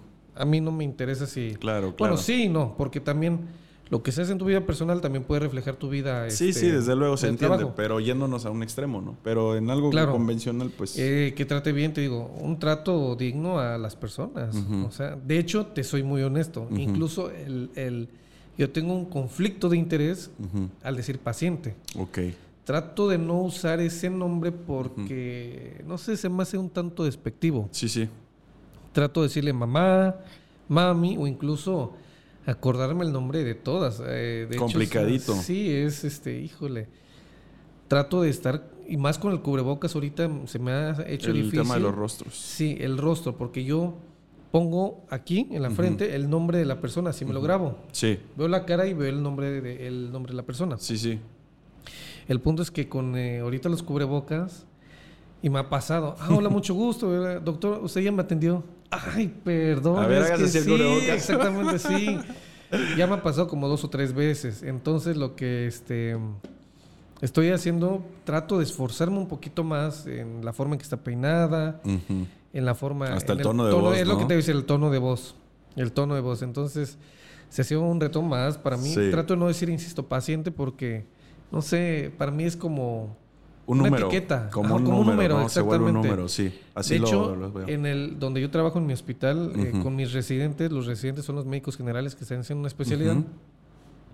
Les he dicho que hablen de nombre. O Bueno, por lo menos no número, sino señora Juana Juan Pérez o Juanita Pérez. No, la camilla 7. Ah, sí me molesta que hagan eso. Eh, Debe ser todo un reto, ¿eh? porque no son nombres, no son números, pero no son números, no son camillas. Sí, sí, sí. Al final del día, este, algún día van a ser un familiar ahí, una tía, una prima o incluso Ellos propia- mismos. Sí, claro. Sí. Entonces sí trato de. Te decía que era un reto, lo veo como un reto porque incluso siento que tiene que ver como un hábito del oficio. Sí. O sea, hecho, es una jerga, porque Sí. también hay una jerga, me imagino, así como en cualquier otra profesión. Como en cualquier Sí, otra. entonces... eh, el pues, cliente. eh, sí, o sea, Ajá, tú, tú sí, sí. creces escuchando eso y debe ser Y lo sigues complicado. repitiendo y repitiendo. Oye, ¿y no hay resistencia de parte de algunos? Que te digan, ay, es una exageración. o No, algo? bueno, con, con los residentes siempre los residentes son los- tratan de respetar a sus superiores, en este caso al adscrito, que soy yo. Hasta ahorita no, No ha habido un no ha habido problemita. Problemas. Incluso. sí, con- sí, no, adelante. No, dime, dime, dime. Se me hace bien curioso. Eh, yo he platicado con algunos médicos. Ajá. Se me hace bien curioso, curioso cómo se manejan entre, entre ustedes respecto al hospital. Precisamente esa parte, ¿no? De, de los superiores. Y creo que sí, ahí se aplica cuánto has estudiado como para que te, se te dé un lugar. Exactamente. Eso es muy. Fíjate que dentro de la sociedad de médicos, y hablo en general, porque Ujú. yo también conozco no solamente Guerrero. Sí, sí. Jalisco, te digo, ahí me formé, eh, el Estado de México, Ciudad de México, Puebla, bla, bla, bla, Sí. bla, Morelos, eh, Veracruz. em, conozco, bueno, de muchas partes del- de la República, creo que de todos, si no mal recuerdo, excepto de Quintana Roo y Yucatán y Campeche. Pero todos tienen esa opinión que si no eres un super, hiper, mega, super especialista, no eres nada. O sea, los médicos generales los este Pues no los, ven hacen igual. menos, sí. sí, no, es, ah, eres médico general, no Ajá. sabes. Sí, sí, sí. O sea, un examen no te no te clasifica, o sea, no, no dice qué tan bueno eres o qué tan malo. De hecho, ahí te va. Otra vez voy a crear un poquito de polémica. No, adelante, adelante. Durante muchos años, y bien se ha sabido que los exámenes se han cobrado. Se han, se han, este, han pagado los médicos para pasar un examen. Ese examen se llama ENARM, En ARM. Examen Nacional de Aspirantes a Residencias Médicas. Que pasando este examen son como 40, 50, 60 mil médicos generales que los en toda la República. Muere. Que si pasas, sí. Si pasas, tienes derecho a un lugar. Bueno, si pasas dentro del número de, plazas que hay para las Disponibles. Claro. Y si no, eres malo. Que se actualiza cada cierto tiempo, supongo, ¿no? Las, las Debería, vacantes. sí, lo- sí, De hecho, ahorita con, con- con el presidente actual aumentaron las vacantes, pero yo creo, yo creo que sí y no es bueno. Entonces está bien que haya más médicos especialistas. El problema es que nada más se abrieron por abrir. También, por ejemplo, hay que No hay una planeación de qué área necesita más. Exactamente. Yo creo que el, eh, la planeación es muy importante. En el hospital donde estoy es el más grande de todo el estado, Ujú. Secretaría de Salud, Sí, junto con el, el IMSS, que es el Vicente Guerrero. sí. Ahí yo sí estoy de acuerdo que hayan abierto otra plaza de ginecología. Eh, vamos a ver cómo van los próximos años, pero la planeación es muy importante. Hay otro hospital eh, de este, trabajadores del Estado que abrieron. Se me hace algo muy innecesario que hayan abierto esa plaza porque por, por este, esta persona de manera indirecta dicen no hay trabajo. O sea, realmente lo que estamos haciendo aquí es salgo de mi institución a operar a otro lado. Entonces, ¿de qué sirve que hayan abierto un lugar ahí? Ujú. Entonces, ¿Porque no hay la infraestructura o por qué razón sale de ahí? no sabré si hay, sí, yo no he platicado a profundidad con esas personas, pero por lo que me han dicho. Y son fuentes confiables. Sí, sí, Entonces, sí. sí, dice uno. Bueno, o sea, hay lugares en, en el, en el hospital donde estoy, deberían de abrir más todavía Sí. y mejorar la infraestructura. Ahora ahí te va. Y hemos tenido problemas este en cuanto a la atención. Tenemos un solo quirófano para todo el estado. No manches. Sí, es un, es un, es un estrés porque me llegan tres eclampsias, me llega una convulsionando, una eclampsia, me llega una hemorragia y a quién metes primero. Ahí sí tienes que el triage lo tienes que traer al Sí, filo. entonces del- lo bueno es que en la mañana, al menos en la mañana, hacemos muy buen equipo. Los compañeros, casi todos, este, hacemos buen equipo y, aunque a mí me toque piso a urgencias, llega uno, el que le toca la toco, que nos vamos rotando, estoy yo en, dentro de, del... Ah, porque ahí te va. Yo debería estar fuera del área de, de ginecología. Yo debo estar en alto riesgo por ser Ok. materno-fetal. Sí, sí, sí. Pero yo no me agüito. Ah, Le- le a mí me metes. gusta. De Ajá. hecho, mientras más opere mejor. ¿Qué voy a hacer rascándome el ombligo? Manches. Puro jugando. Estar pensando en el Sí, gulag. sí, eh, estar pensando en el gulag. Es que, por cierto, el, el Warzone tuvo una actualización. He jugado en una semana. Ando con abstinencia. Ya ando todo nervioso. Pero bueno. por, por decirles que no nos paga nada eh, Warzone eh, por el comercial que acaba de hacer el doctor. Ah, es sí, un cierto. Perdón, Es un mero eh, perdón. comentario. Sí, sí, sí. Es, es- lo hago para cotorrear, de hecho, con mis amigos. El punto es que este todos nos apoyamos Sí. ahí en el hospital. El, el- el- el ginecólogo que le toca la toco, donde nacen los bebés, está Sí. operando en, en quirófano. Chin, no hay lugar. ¿Dónde, ¿Qué hacemos? Pues vamos a quirófanos centrales, donde están todos, este, el, todas las especialidades operando Ujú. Y nos abren un espacio. Entonces ahí es cuando empezamos, no, me toca a mí, me toca a mí y subimos con los residentes a operar. Entonces hay un problema de Y infraestructura. va sobre tiempo, ¿verdad? No, el, el tiempo es elemental. Sí. El, el problema, te digo, es la infraestructura porque eh, apenas me sucedió que había llegado una eclampsia, una, una paciente convulsionando por la presión alta y la verdad tiene secuelas a mayor convulsión. Y a los 30 minutos llegó una hemorragia que se había roto, un- el embarazo estaba fuera de la matriz, se llama ectópico. Sí. Ya llevaba un litro y medio aproximadamente con el ultrasonido Ujú. y estaba chocada. Entonces, ¿qué haces uno? Sí, sí, sí. Le sí. tocaba a mi esposa, ah, porque trabajamos juntos para acabarla. Trabajamos, ni siquiera me deja en paz un rato, cara. Pero bueno, esa es otra historia. Te digo, hasta Y un saludo- un saludo a tu Ah, esposa. o sea, un saludo. Entonces, eh, con un amigo, oye, con un, ah, ah, órale, pues, en- entre el. Subimos los. Sí, sí, sí. Y es lo que me gusta, la, la, la cordialidad, la amistad que, es- que está en el, en, el, en el grupo. Sí. Entonces el problema, vuelvo a lo mismo, es la infraestructura. No tenemos más quirófanos de ser un hospital grande donde se refieren muchas pacientes delicadas porque vemos pacientes graves. Deben de abrir, deben de eh, replantear eh, cómo está organizada la unidad de tococirugía. Necesitamos más quirófanos, necesitamos eh, más material, entonces hay muchas limitaciones. Por eso te digo, al final del día van a salir médicos, pero ¿qué tipo, qué calidad de médicos van a salir Sí. si no tienen la, la- la atención o la preparación correcta? Sí. Entonces yo sí creo que el ENARM, a lo que iba con esto es, qué bueno que hayan abierto, pero lo que ya está abierto, que lo mejoren.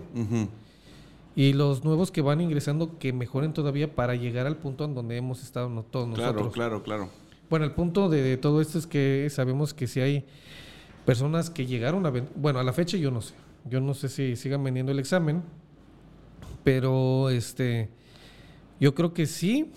¿Por qué no? En- ya sabes que en México todo se puede. Sí, lamentablemente. Desafortunadamente. Entonces yo creo que sí deben de vender el examen y, y hay médicos generales que son más malos que la carne de puerco, que el VIH y el cáncer juntos.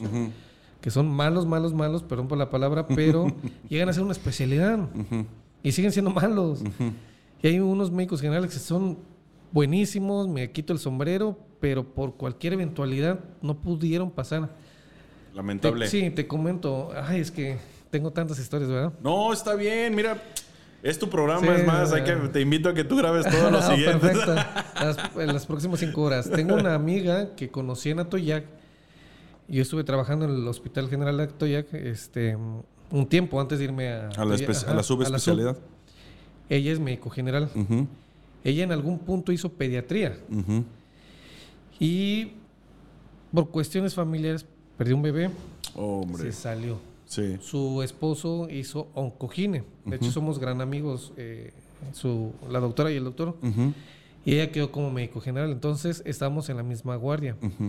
Y yo creo que la doctora este, es buena. o Muy sea, capaz. No, a- le faltan poquito para que yo opere sola y yo me quede rascándome el ombligo jugando Warzone. este, pero a lo que voy es que... Tuvo una situación que no le permitió ser Exactamente, o sea, no- subespecialista. no, todos los médicos generales eh, son malos, son muy, muy buenos. Y yo les, yo, si hay un médico general que está eh, escuchando esto, la verdad es que son buenos todos. O sea, hay que seguir capacitándose como cualquier médico, Sí, claro. seguir actualizándose, pero no se dejen menospreciar Sí. por la sociedad médica, porque eso es lo que hacemos nosotros. Ujú. Yo trato de no hacerlo. De hecho, desde los internos, un interno es el, el estudiante de medicina que está en su quinto año. Bueno, dependiendo de la facultad, porque el IMPER, pero el IMPER, perdón, el Instituto Politécnico Nacional son siete años, no son seis. Entonces, el internado lo hacen en el sexto año. Eh, el interno está en el quinto sexto año antes de entrar al servicio social y se van a rotar un año al, al hospital. Cada tres días hacen guardias. Y la neta es de los años más pesados del- Sí, sí, sí. del- de medicina. De hecho, Sí. yo le digo el infernado. Ah, es que Qué está- buen, qué está- buen está- sobrenombre. Está canijo. De hecho, mi cuñado va a entrar. Oh, Él deseo mucha suerte, éxito, mucha mucho suerte. éxito. El punto es que hasta los internos yo le hablo de usted. Ok. A mí no me gusta tutearlos eh, porque son médicos. Sí. Les está costando trabajo. Claro, ya llevan cuatro, cinco, seis Sí, años estudiando. Y la verdad, este, hay unos muy buenos, la verdad, que, que a la fecha este, han hecho neurocirugía, han hecho trauma, han hecho otras especialidades y son, pero buenísimos. Sí. Hay otros que de plano entraron y dijeron, ah, pues es para. No, nada Y me la voy para llevando. para que mi. Porque mis papás me pidieron esto, lo otro, y no me gusta. Entonces, vuelvo a lo mismo, es. ¿Qué es lo que quieres tú en tu vida? Sí, sí. Porque ahí te va. El tiempo no se detiene. El tiempo es oro, el tiempo es elemental. Yo te lo digo de verdad, este, a la fecha, creo que el tiempo. Hay algo que me molesta mucho ahorita que tocamos eso, es que Sí. me hagan perder mi tiempo. sí, de verdad, el tiempo para mí es oro. Haz de cuenta que yo entro a trabajar a las 8, salgo a las 2, de ahí, este.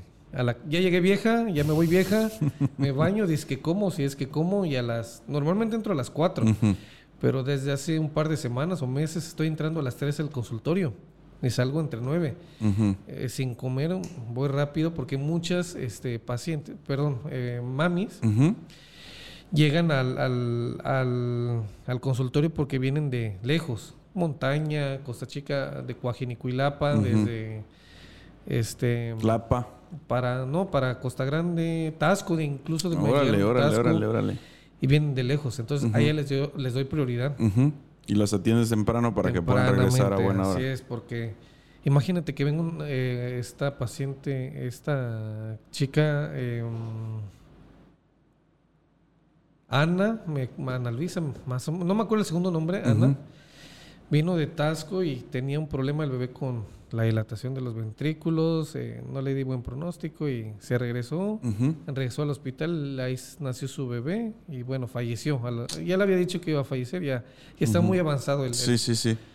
el punto es que si hubiera llegado, la hubiera visto, perdón, en la noche, se hubiera regresado bien, bien tarde a Tasco y Claro. se hubiera ex- eh, expuesto. Sí. El punto es que este es parte, ¿no? También ver a las mamás como, como algún ¿qué pasaría si ella se va anoche? Y Se que, es, que, es que podría ser tu esposa, por ejemplo. ¿no? Exactamente. O tu hermana. O O, o alguien. Sí, sí, sí, una prima, una tía, lo que Sí, tú quieras, entonces- una amiga.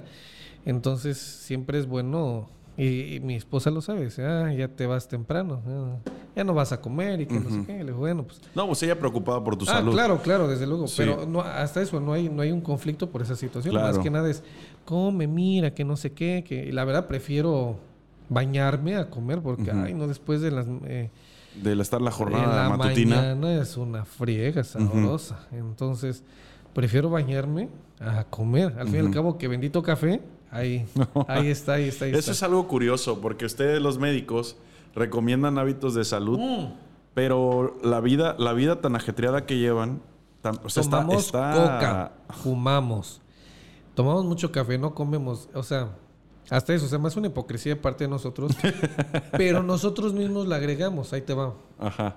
Hay un, un médico residente que, que sí lo, lo castigué. Yo no normalmente no hago castigos. eh, trato de, de llevar a los residentes Por la buena. por la buena. Amistad y trabajo. Si los dos se convergen, excelente, ¿no? Qué ámbito tan bonito para trabajar. ujú. El problema es que ya había hablado con él y le comentaba y hubo, no hizo notas, lo tuve que castigar, lloró, eh, híjole, realmente le quise ayudar porque no cualquiera se quiebra. Entonces, lo he visto así últimamente como un poquito... Resentido. No resentido conmigo, pero algo tiene. Entonces, quise levantarle el castigo. El problema es que si se lo levantaba, ¿cómo, cómo le iba a ayudar a él? El castigo era, sí, el castigo era no operar. Y lo dejé una noche extra en el hospital. El punto al que iba a llegar es que este él no comió durante ese rato, tal vez se fue a cambiar, pero no ha comido, no ha cenado y, y, y sí, es, sí es pesado, créeme. Yo te digo, yo no, yo no trato de hacer esto y te, te lo confieso, en esta ocasión lo hice, porque creo que ya iba- era una, dos, tres, cuatro, y hablé con él, le dije, mira, pasó esto, esto, esto, y tú hiciste eso, y fue cuando se quebró. Entonces, también es como tener un punto medio. O sea, si tú sí, tú dices sí, que sea sí, que tú no sea no. Entonces, tratar de conciliar eso y sobre todo estar este estimulando a los médicos que sigan este esforzándose. Sí, y ¿Qué que, les- y que sean coherentes. Esto que Claro. tú me dices me suena a que lo estás invitando a que sea coherente. Sí. Fíjate que seguimos hablando de, de- de tus labores en la- en- como, como ginecólogo y como subespecialista, pero no deja de aparecer la parte humana. Me llama mucho la atención y, y quiero decirte, ya me dijiste tú que a raíz de lo que sucedió con tu mamá, tuviste un cambio en tu vida respecto a cómo veías al... al- Te soy honesto, eh, yo ya lo sabía, pero lo más bien lo confirmé. Ah, bueno, lo, mira. lo- Lo que trato Ajá. yo de, de plantearte, pues es que no es como una duda, ¿verdad? Pero sí es algo que yo he estado analizando de Ujú. afuerita. sí. Eh, el médico realmente yo lo veo como un ingeniero o como un arquitecto en su formación. Sí. Les dan habilidades duras, como saber incluso medidas, Ah, sí. saber de medicamento, Sí. saber de la Cálculo, anatomía, saber cálculo, todo, no sé. saber, o sea, todo eso son Sí. habilidades duras, estarás de acuerdo conmigo. Funcionamiento de equipos, funcionamiento de Hasta tecnología. hasta tecnología y funcionamiento de la administración del hospital. Hasta eso. De Bueno. hecho, hay una especialidad que se llama. Ma- bueno, fíjate nada más, fíjate nada más. Pero no he escuchado, a menos que me corrijas, que hay alguna asignatura o algún programa donde les den habilidades blandas, donde aprendan a hablar, de, a ser empáticos, a ver al paciente como no un paciente, sino como, como una, una persona, persona. No, no un número, a ser humanos. A ver, quiero hacer un paréntesis. No estoy criticando a la- al No, no, no, sector no, para salud. nada. Al contrario. Pero sabes que. Me interesa saber tu opinión. Tú por fuera lo estás viendo porque Sí, tú no estás sí. dentro. No estoy inmerso ahí. Y de hecho, qué bueno que haces la observación. Porque te soy honesto, sí, o sea, sí nos falta mucha empatía. Pero entonces no hay en la formación del médico e- ese tipo de asignaturas. Sí y no. A ver. O sea, eh, al menos donde yo estudié llevamos humanística y ética. ujú. Pero. Buenas o sea, noches. mm, Exacto. Ah, y psicología. Ok. En la Universidad Autónoma de, Guerrero, no sé realmente si lo lleven. Ahí te va. Otra historia. Sí, sí, sí. Yo cuando terminé la preparatoria, Sí. Hace algunos ayeres, este, sí. Ah, estoy viejo. Te ves bien Este, chamaco, sí, güey. Gracias eh, por la talla, este. Estuve seis meses Sí. pensando qué voy a hacer en mi vida. Ok. Que no es malo, al contrario. Hay quien se toma que- a dos años, cinco años. y encuentra después de cinco años, encuentra su propósito. Está bien, O sea, está bien, está bien. Sí. El punto es que me tomé seis meses y trabajé con un este en un restaurante muy popular aquí en Acapulco que hacen comidas eh, naturales y etcétera. Ok. Empecé como garrotero y después Ok. fui mesero. Qué curioso, ¿eh? Así, no, te digo, ah, Las aventuras de Diego Barrera. le di a la patineta, le di a la ¿En tabla de serio? sí. De No hecho, ah, un montón de cosas. De hecho, en la preparatoria a mí me encantaba este darle la tabla de surf con unos Sí. amigos de Palomares, Ajá, la patineta y este y, y tocar con mis amigos. De hecho, ahí te va. ajá. Uno de mis mejores amigos que a la fecha es, se llama Sí. Jorge Cano, es un buen abogado, es, la verdad es buenísimo. He escuchado el apellido, ¿eh? Jorge García Cano, él estuvo en el ayuntamiento de Coyuca, ahorita está trabajando en, no completamente en Acapulco, pero ahí, ahí está este presente. Sí. Y con él hemos hecho varios grupos de música. Órale. Ah, la neta, a este brother, cómo lo amo. Sí. Eh, incluso llegamos a grabar un demo. ¿A poco? Sí, perdí, perdí los demos, caray. No, Sí, no, no hay manera de recuperar eso. No, tengo una foto. Los has de haber perdido adrede, cabrón. Probablemente. la chica que cantaba con nosotros es muy buena. ¿Sí? Se llama Stephanie. Ella, no estoy muy seguro, ¿verdad? No estoy seguro. Sí, sí, sí. Pero creo que se casó con alguien muy conocido de la, del género grupero. Un Órale. cantante. Órale. No estoy muy seguro. Ok. Lo- me lo dijo mi, mi compa, mi hermano, Ajá. que se fue a México y se casó, que hace un par de años hablé con ella y, hola, ¿qué ¿Cómo onda? estás? ¿Cómo sigues? Y todo Y ese me tema. dijo eh, que estaba en México. Ah, qué chido. Y hasta ahí. Ajá. No le pregunté, oye, ¿con quién te casaste? Fíjate que me dijeron que. No, pues no, obviamente no. Simón, Simón. pues, ah, si ella me dice, ok. Sí. no. Ah, y para la otra. Ah, es que hay muchas cosas que se me vienen acordando. Anecdotario. Apenas- esto no es, un, sí, sí, esto sí. no es más que un No, anecdotario de Diego sí, Barrera. Exactamente. Ah, me gustó que hay unos, un grupo, yo estudié en el español Sí. y abrimos un grupo de Messenger. Ok. En el grupo de Messenger ahí estamos todos los compañeros de secundaria. Ajá. Y nos estábamos acordando los apodos que nos poníamos. Yo Sí, sí, sí. puse un montón de apodos como no tienes ni Oye, idea. tan serio que te ves, no, cabrón. cara, yo te digo, soy una bomba. Bueno, era. era, ¿Y, y era. qué? A ver, espérame, pero te recuerdan tus cuates de la prepa y ahorita de como ginecólogo todo Fíjate que formal. ¿y qué te dicen? este- ¿Sí te la compran o no? No, no los he visto todavía. No, estaría curioso preguntarles, Fíjate ¿eh? que no los he visto. Muchos este, se fueron. Uno de mis amigos que son de la prepa, que igual quiero muchísimo, él es también ginecólogo. Bueno, creo que hizo urogine. Sí, Está en México. sí. Obviamente, pues él y yo estamos de la misma rama, pero de ahí en fuera, de la prepa, pues mi amigo el abogado, este, no he visto muchos. Ah, no, sí, sí, sí, sí.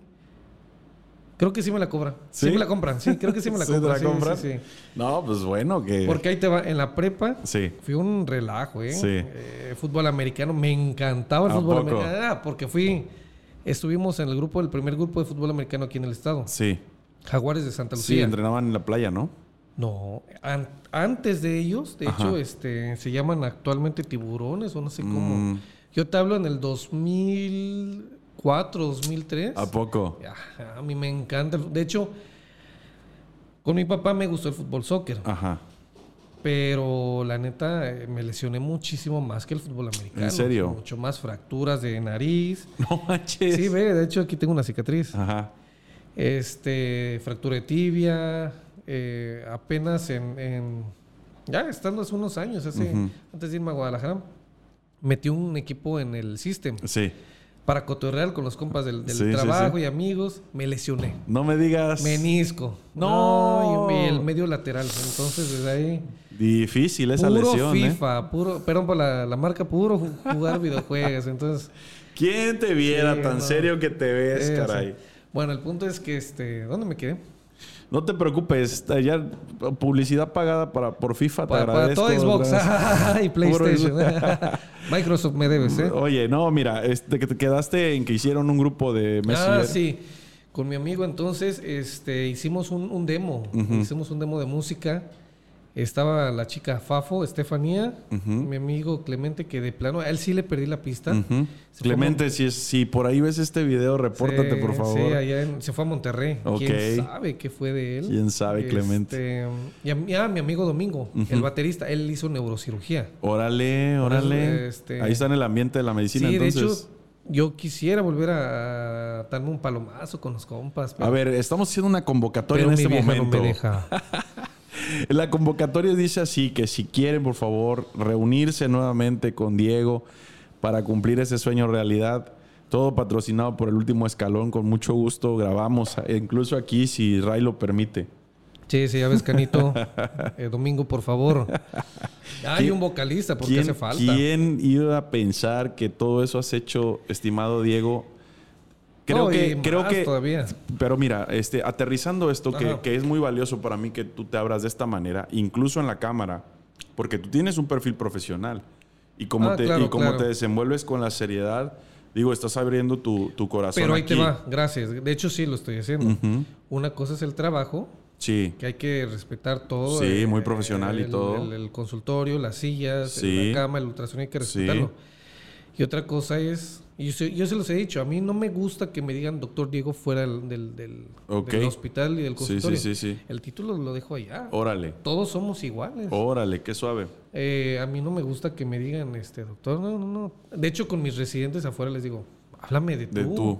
Háblame de tú y, no pasa nada, somos amigos. Aquí afuera todos somos iguales. Allá adentro es otra cosa.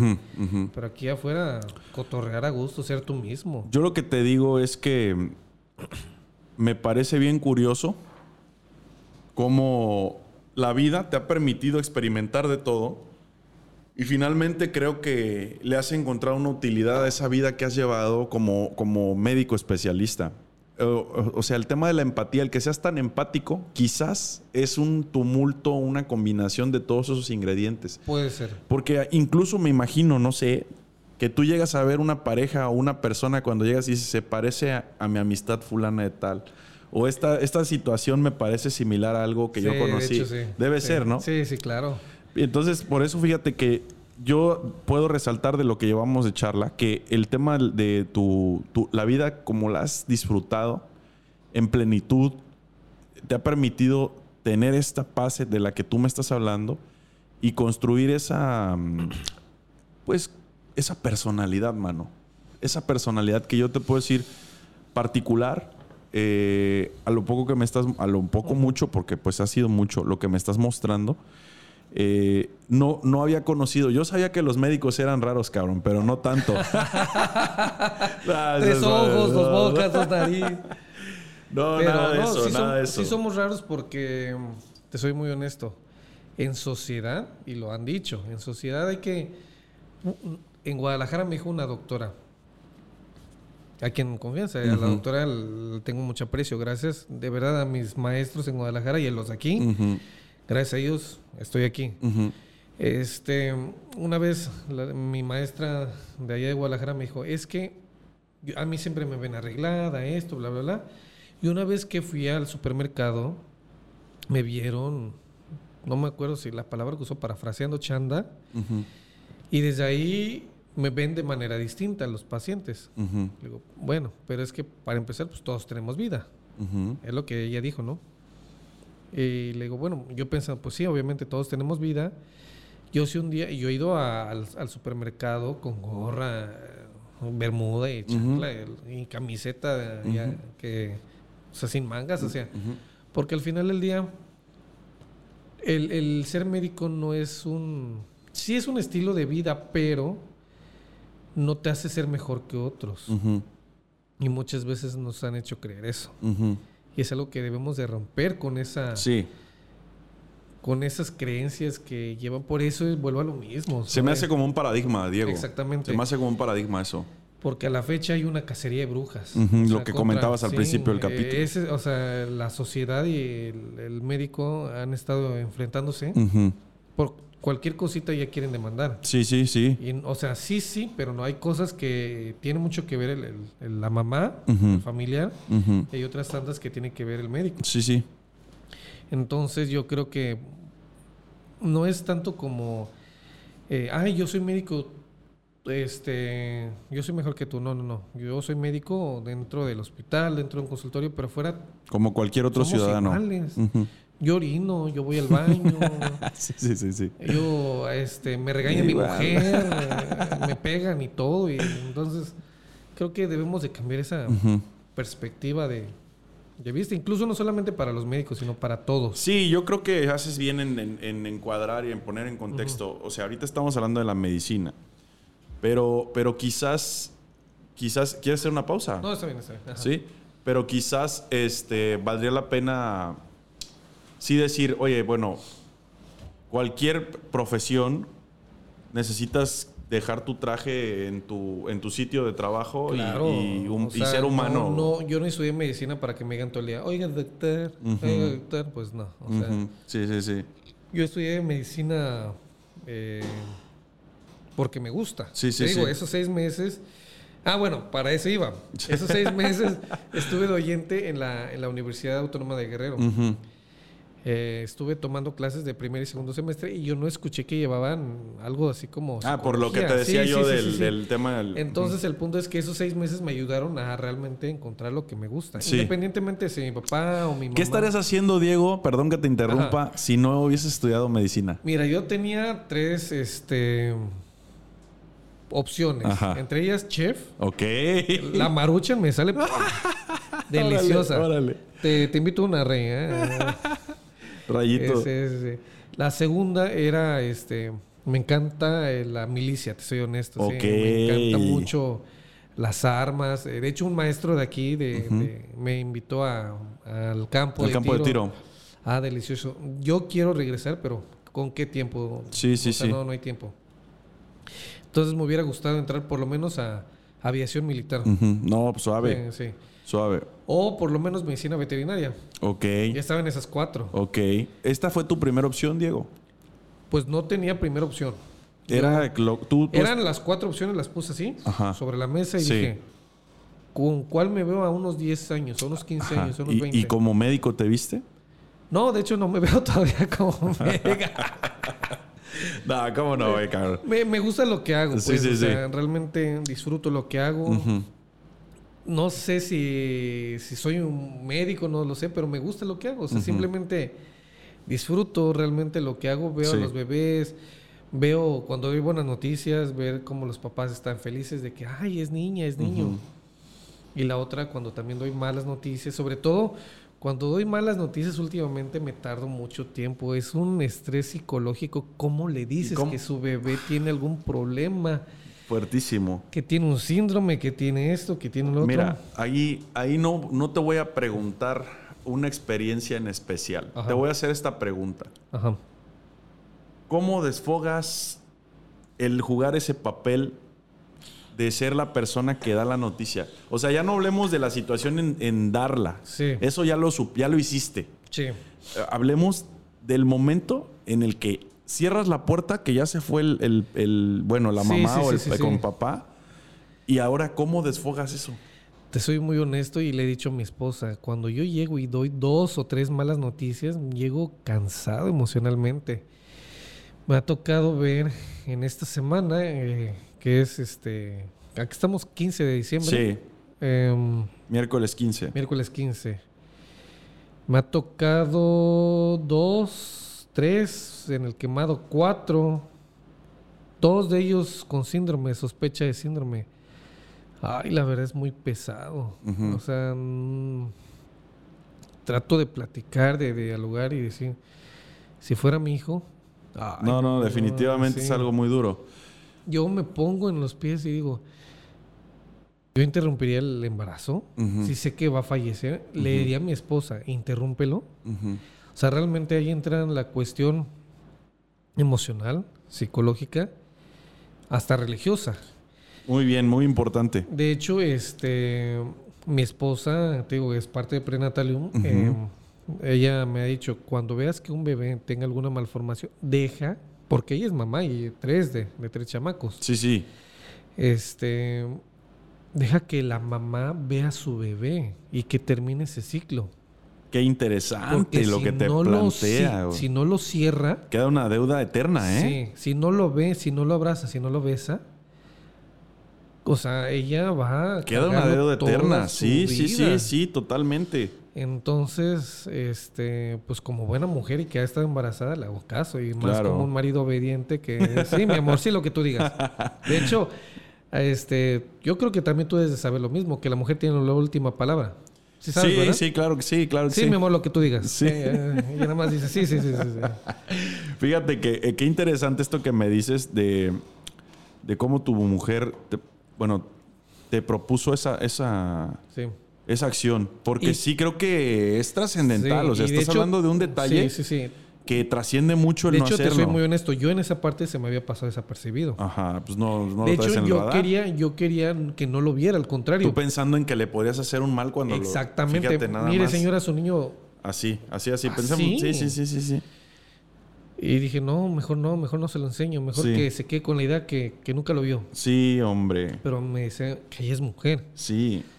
No, deja que lo vea. Entonces, a las próximas ocasiones le voy a hacer caso.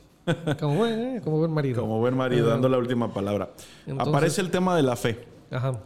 Yo te preguntaba, ¿cómo le haces para granjear las, las, los síntomas post malas noticias? Y mencionaste el tema de la fe. Dios influye en cómo tomas las cosas. Ah, la verdad sí. ¿Sí? ¿Y en qué momento de tu vida aceptaste que Dios jugaba un factor fundamental en tu, en tu profesión? Híjole, en mi profesión desde siempre, creo desde que me acuerdo. Eh, te soy muy honesto, me han hablado para interrumpir un embarazo. Yo sí los interrumpo siempre y cuando sé que el bebé no va a tener una vida, o sea, que no tienen cráneo, que no tienen, que tienen un ojo, que tienen un síndrome que puede fallecer en el transcurso del embarazo, incluso después del, del parto, que han sido muy pocas veces que he interrumpido, muy, muy, muy pocas veces contados con los dedos de ambas manos. Sí. Pero este. Yo creo que desde siempre. O sea, tratar de. Obviamente, el- los síndromes y enfermedades y todo, pues no, no las elegimos nosotros. Eh, ha habido muchas em, cosas que nos afectan, la radiación. Sí, no, la evolución del hombre y Sí, que- entonces- naturalmente, más todos los efectos que hay por- Entonces, por... ¿sabes lo que he escuchado muchas veces? ¿Por qué Dios me provocó esto? Yo realmente no lo diría de esa manera, ¿por qué Dios? Más bien yo lo diría, ¿por qué el hombre se ha alejado de Dios? Eh, yo creo que este, el alejarse, pues sí ha traído una consecuencia de que hemos sido más rebeldes. Claro. Una situación, por, por eso te digo, este, es que si no, al final del día, todos vamos al mismo lugar, vamos a ir a la tumba. Sí. Y al final del día, cuando se cierran los ojos, ¿qué va a pasar? Muchos dicen, pues, ah, ahí quedé. Ujú. Ok, o hay una vida después, reencarnas o qué. Sí. Entonces yo prefiero creer ahorita y si no existiera, ¿sí? Si no existiera, Ujú. ok, no pasa nada, cierro los ojos y se acaba. Pero si existiera, Sí, sí, ¿Qué sí, sí, muy inteligente de tu parte. ¿qué pasaría? Entonces, este es una manera de decir que desde ahí, ok, empecé a, a tomar un poquito de más conciencia y ahí de hecho ahí te va. Muchos científicos eh, de años atrás han sido creyentes. Eso es un tema polémico, pero bien interesante, Diego. Sí. En la formación del médico, eh, las teorías de la creación, Ahí te va. ¿Sabes tú de quién hizo el Big Bang? eh, no. Eh, espérame, aquí está. No, chécalo, chécalo, chécalo, chécalo, chécalo, chécalo. Eh, fue un sacerdote. mm, teoría. Fue un sacerdote, la verdad. Que este, él creía precisamente en Dios. Pero este, la, la manera en que lo, lo- lo convirtieron. Sacerdote George Lemaitre. Ujú. Entonces es un, fue un belga que él, él pensó en esta teoría. Que al final él fue creyente, entre otros, Copérnico, este, otros eh, dicen que, da Vin- Pensadores. ajá, pues, dicen que Da Vinci, realmente no he leído mucho de él. Te soy honesto, no me llama la atención. Ok. Porque hasta eso soy un poquito más eh, en la lectura, sí me encanta. Sobre todo la historia. Ok. Uno, eh, voy a acelerar otra vez. No, no, no, está bien. Una de mis lecturas favoritas, este, Azteca. Ah, Buenísimo libro. No lo he leído. Te lo recomiendo. Órale. Catedral del Mar. Buenísimo. Ese también. sí me lo han recomendado. Español. Sí, me de lo han Barcelona. recomendado. Buenísimo. El perfume. También muy conocido. Sí, mi suegro me lo recomendó Ah, apenas ese. Este, mm, ¿qué otros? Alejandro. De hecho, ¿sabes por qué le puse a mi hijo Alejandro? ¿Por qué? Alejandro Magno. Oh, Por el no, sí, sí, sí, sí, sí, sí. Yo vi la película y dices, bueno, es Hollywood, ¿no? Ujú. Tergiversan Por todo. supuesto que lo van a hacer un héroe. Claro.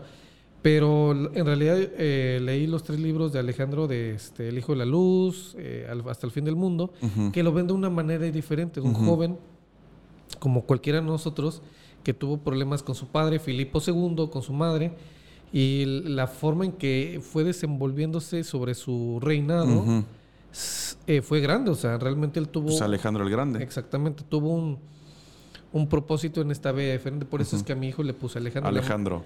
Exactamente, yo sé que mi Ay, hijo va a tener un propósito. Ah, entonces. Alejandro, por favor, ahora ya te estás enterando por qué te puso Alejandro tu papá. No, es que en serio, man. Sí, o sí, sea, sí, que sí, sirva claro, de eso, claro, que, claro. que quede un antecedente a. Exactamente. Oye, Diego, pero, ok, te saliste y Ah, muy ve, ah, interesante, perdón, pero, ajá. me, Ah, pero por favor vamos a contestar esa parte. El tema de la fe, o sea, la mayoría de las personas que conozco dedicadas a la medicina son agnósticos o ateos. Sí, de acuerdo. Tú estás dentro de los tal vez top 5 que me ha dicho yo, yo soy un hombre de fe y creo en Dios. Sí, claro. Entonces, eh, Y sabes qué, perdón, ahí te va. ajá, Tenemos ese enigma o ese como etiqueta. sí. Ah, es un hombre de fe. No toma, no se divierte, no ríe, no esto, no, lo otro. no, no. De hecho, este, con mi esposa, ella fue la que, que me dijo, mira, un vino tinto con yoli y limón. Ah, Ándale. riquísimo. Después de un trabajo. Y nosotros viendo la tele, entonces una Suave. serie, sí, la verdad es que... Por eso, entonces los hombres de fe también se divierten y, y toman. De hecho, yo me acuerdo un... un- exactamente, ¿no? Sí, Desde sí, luego, sí. tenemos fiestas, este, reímos y todo. Yo me acuerdo un, un pastor sacerdote cuando yo estaba joven y apenas enta- estaba entrando en, en eso, ¿no? Y como que me daba la atención. Era chile, es chileno. Y allá en Chile se acostumbran a tomar una cerveza como si fuera un agua. ujú. Todo te es permitido, pero no todo te conviene. Entonces, yo tenía entre 18 y 19 años y vi que tomó una cerveza. Y, "Oye, no, que no se puede, que no sé qué, no, no. Una cerveza es como una Coca-Cola. O sea, tú, te la puedes tomar, pero sabes que si tomas varias de estas te va a dar un coma diabético. Sí, sí, sí. Pasa lo mismo con, con una cerveza. Entonces, ahí viene tu, tu criterio para decir, ¿sabes qué? Hasta aquí. Sí, sí. Ya nomás, este, tú te puedes divertir, tú puedes hacer, tú puedes gritar. Te digo, tuve un, un grupo de rock, tuve, y de, sí, surfeaba y skateboarding. skate y todo. y Sí, sí, sí. Me llegué a pelear varias veces en la prepa, en la secundaria. Ay, no, es que, ¿sabes qué? Eso me cuesta a mí, todavía, y hablando con la fe, Ajá. porque trato de modificar día a día mi carácter. Sí, pero, pero Es- Diego, esa, esa lucha eh, va a ser una constante en tu vida. Porque, toda la vida, Porque, toda la vida. eh, o sea, mm, A mí me molesta que la gente abuse. ajá. que la gente se sobrepase de lo que quiere hacer. Entonces, yo, ay, mi Diego interno entra y quiere agarrar a todos a golpes. Sí, sí, sí, eh, sí. La verdad. eh, Ok. Y, y- y- Pero trato de tranquilizarme. ajá. No, está bien que te gobiernes, está Sí. bien, pero mira, yo me, me planteaban esto, no es que, ¿cómo puedes creer en algo que no ves? Así me lo planteaban, Sí, ¿no? sí, Porque sí. yo estaba en una charla, en una mesa, en una sobremesa después de una cena, donde había personas ateas declaradas, una persona agnóstica, y éramos tres los que tenemos fe. Sí, Sí, yo soy católico por herencia. Mi madre es súper católica. claro. Yo soy católico porque así Sí, me sí, sí, bautizaron y todo este tema. Pero yo creo en Dios, Diego. Sí, claro. Yo creo en Dios, tengo mi forma de verlo y de entenderlo y de hablar con él. Sí. Entonces me dice, ¿cómo puede ser que tú creas en algo que no ves? Ok. Entonces yo caí en esta conclusión. Yo le dije, mira, es muy sencillo. Cuando yo he tenido hambre, yo he pedido a Dios con fe y mágicamente me llega un plato de comida. Claro, desde luego. Cuando yo he tenido frío, Llega una cobija. llega una cobija. Sí. Cuando lo pido con fe. Cuando Sí, sí, yo he necesitado un apapacho y no precisamente de un familiar, Sí, sí, sí. llega el apapacho si yo lo pido con fe. Sí, sí, sí.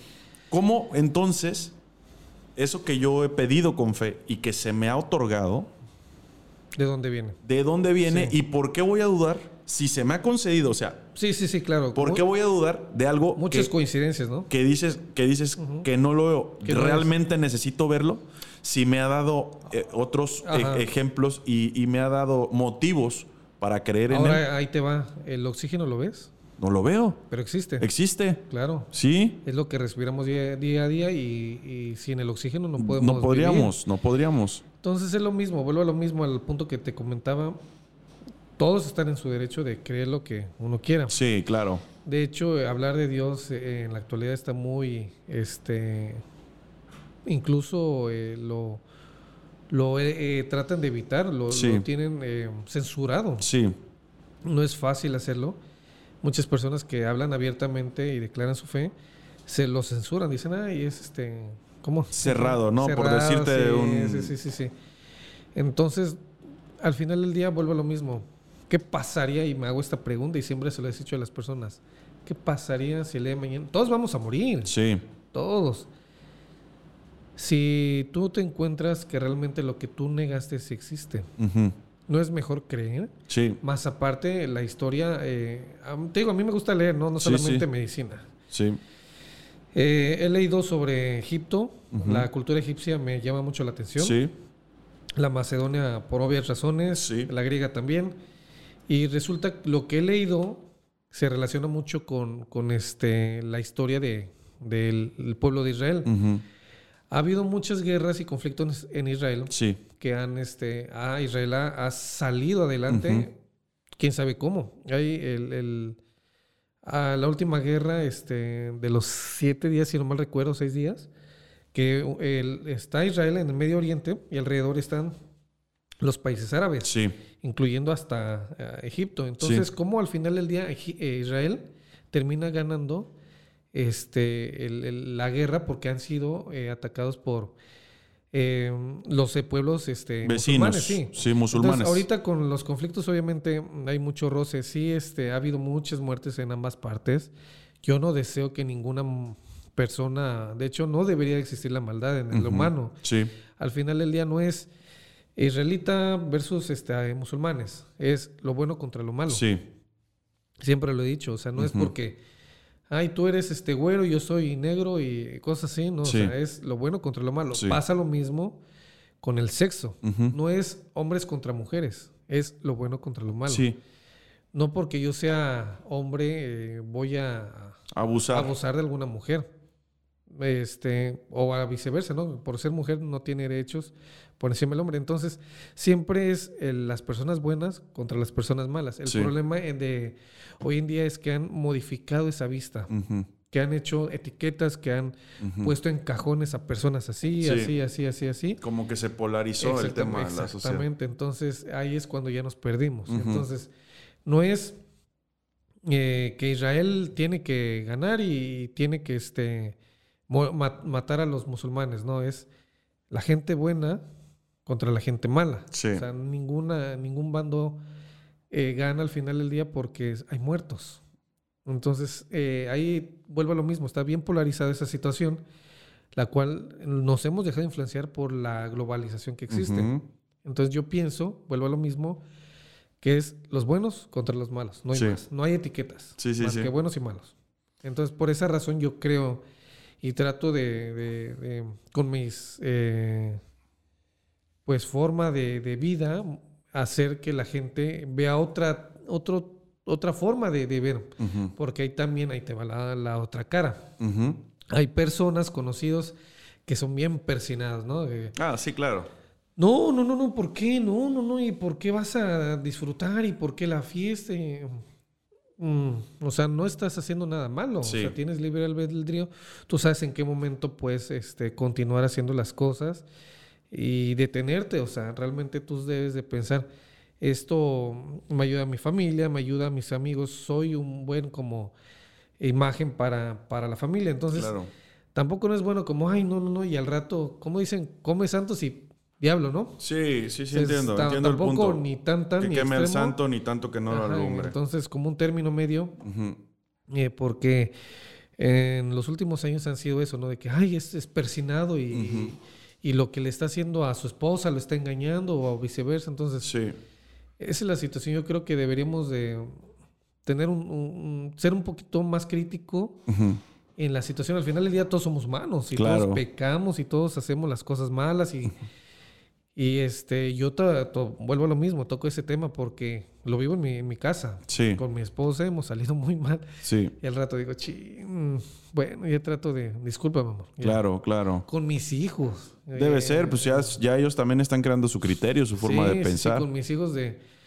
eh, con el mayor de repente lo presiono o lo, lo presionaba hasta que me dijo mi esposa, oye, bájale. Ujú, Y digo, ok, ya, ya le bajé el ritmo, eh, ok, ya lo Cambié la hacer. estrategia, ¿no? Sí, sí, sí, porque mm, pues yo quiero mejorarlo, ¿no? Como papá dices, vas y vas Sí, y vas sí. y vas y vas.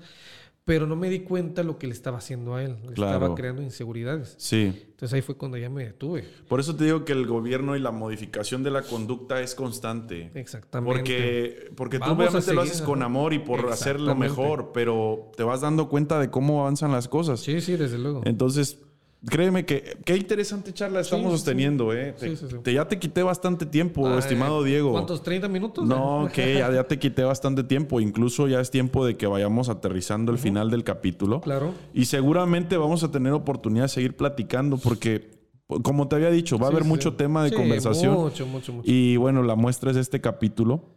Cuando yo voy aterrizando el, el- el final del programa, hago preguntas puntuales sobre el éxito. Claro. Tú has estado hablando del éxito de manera indirecta durante todo el programa.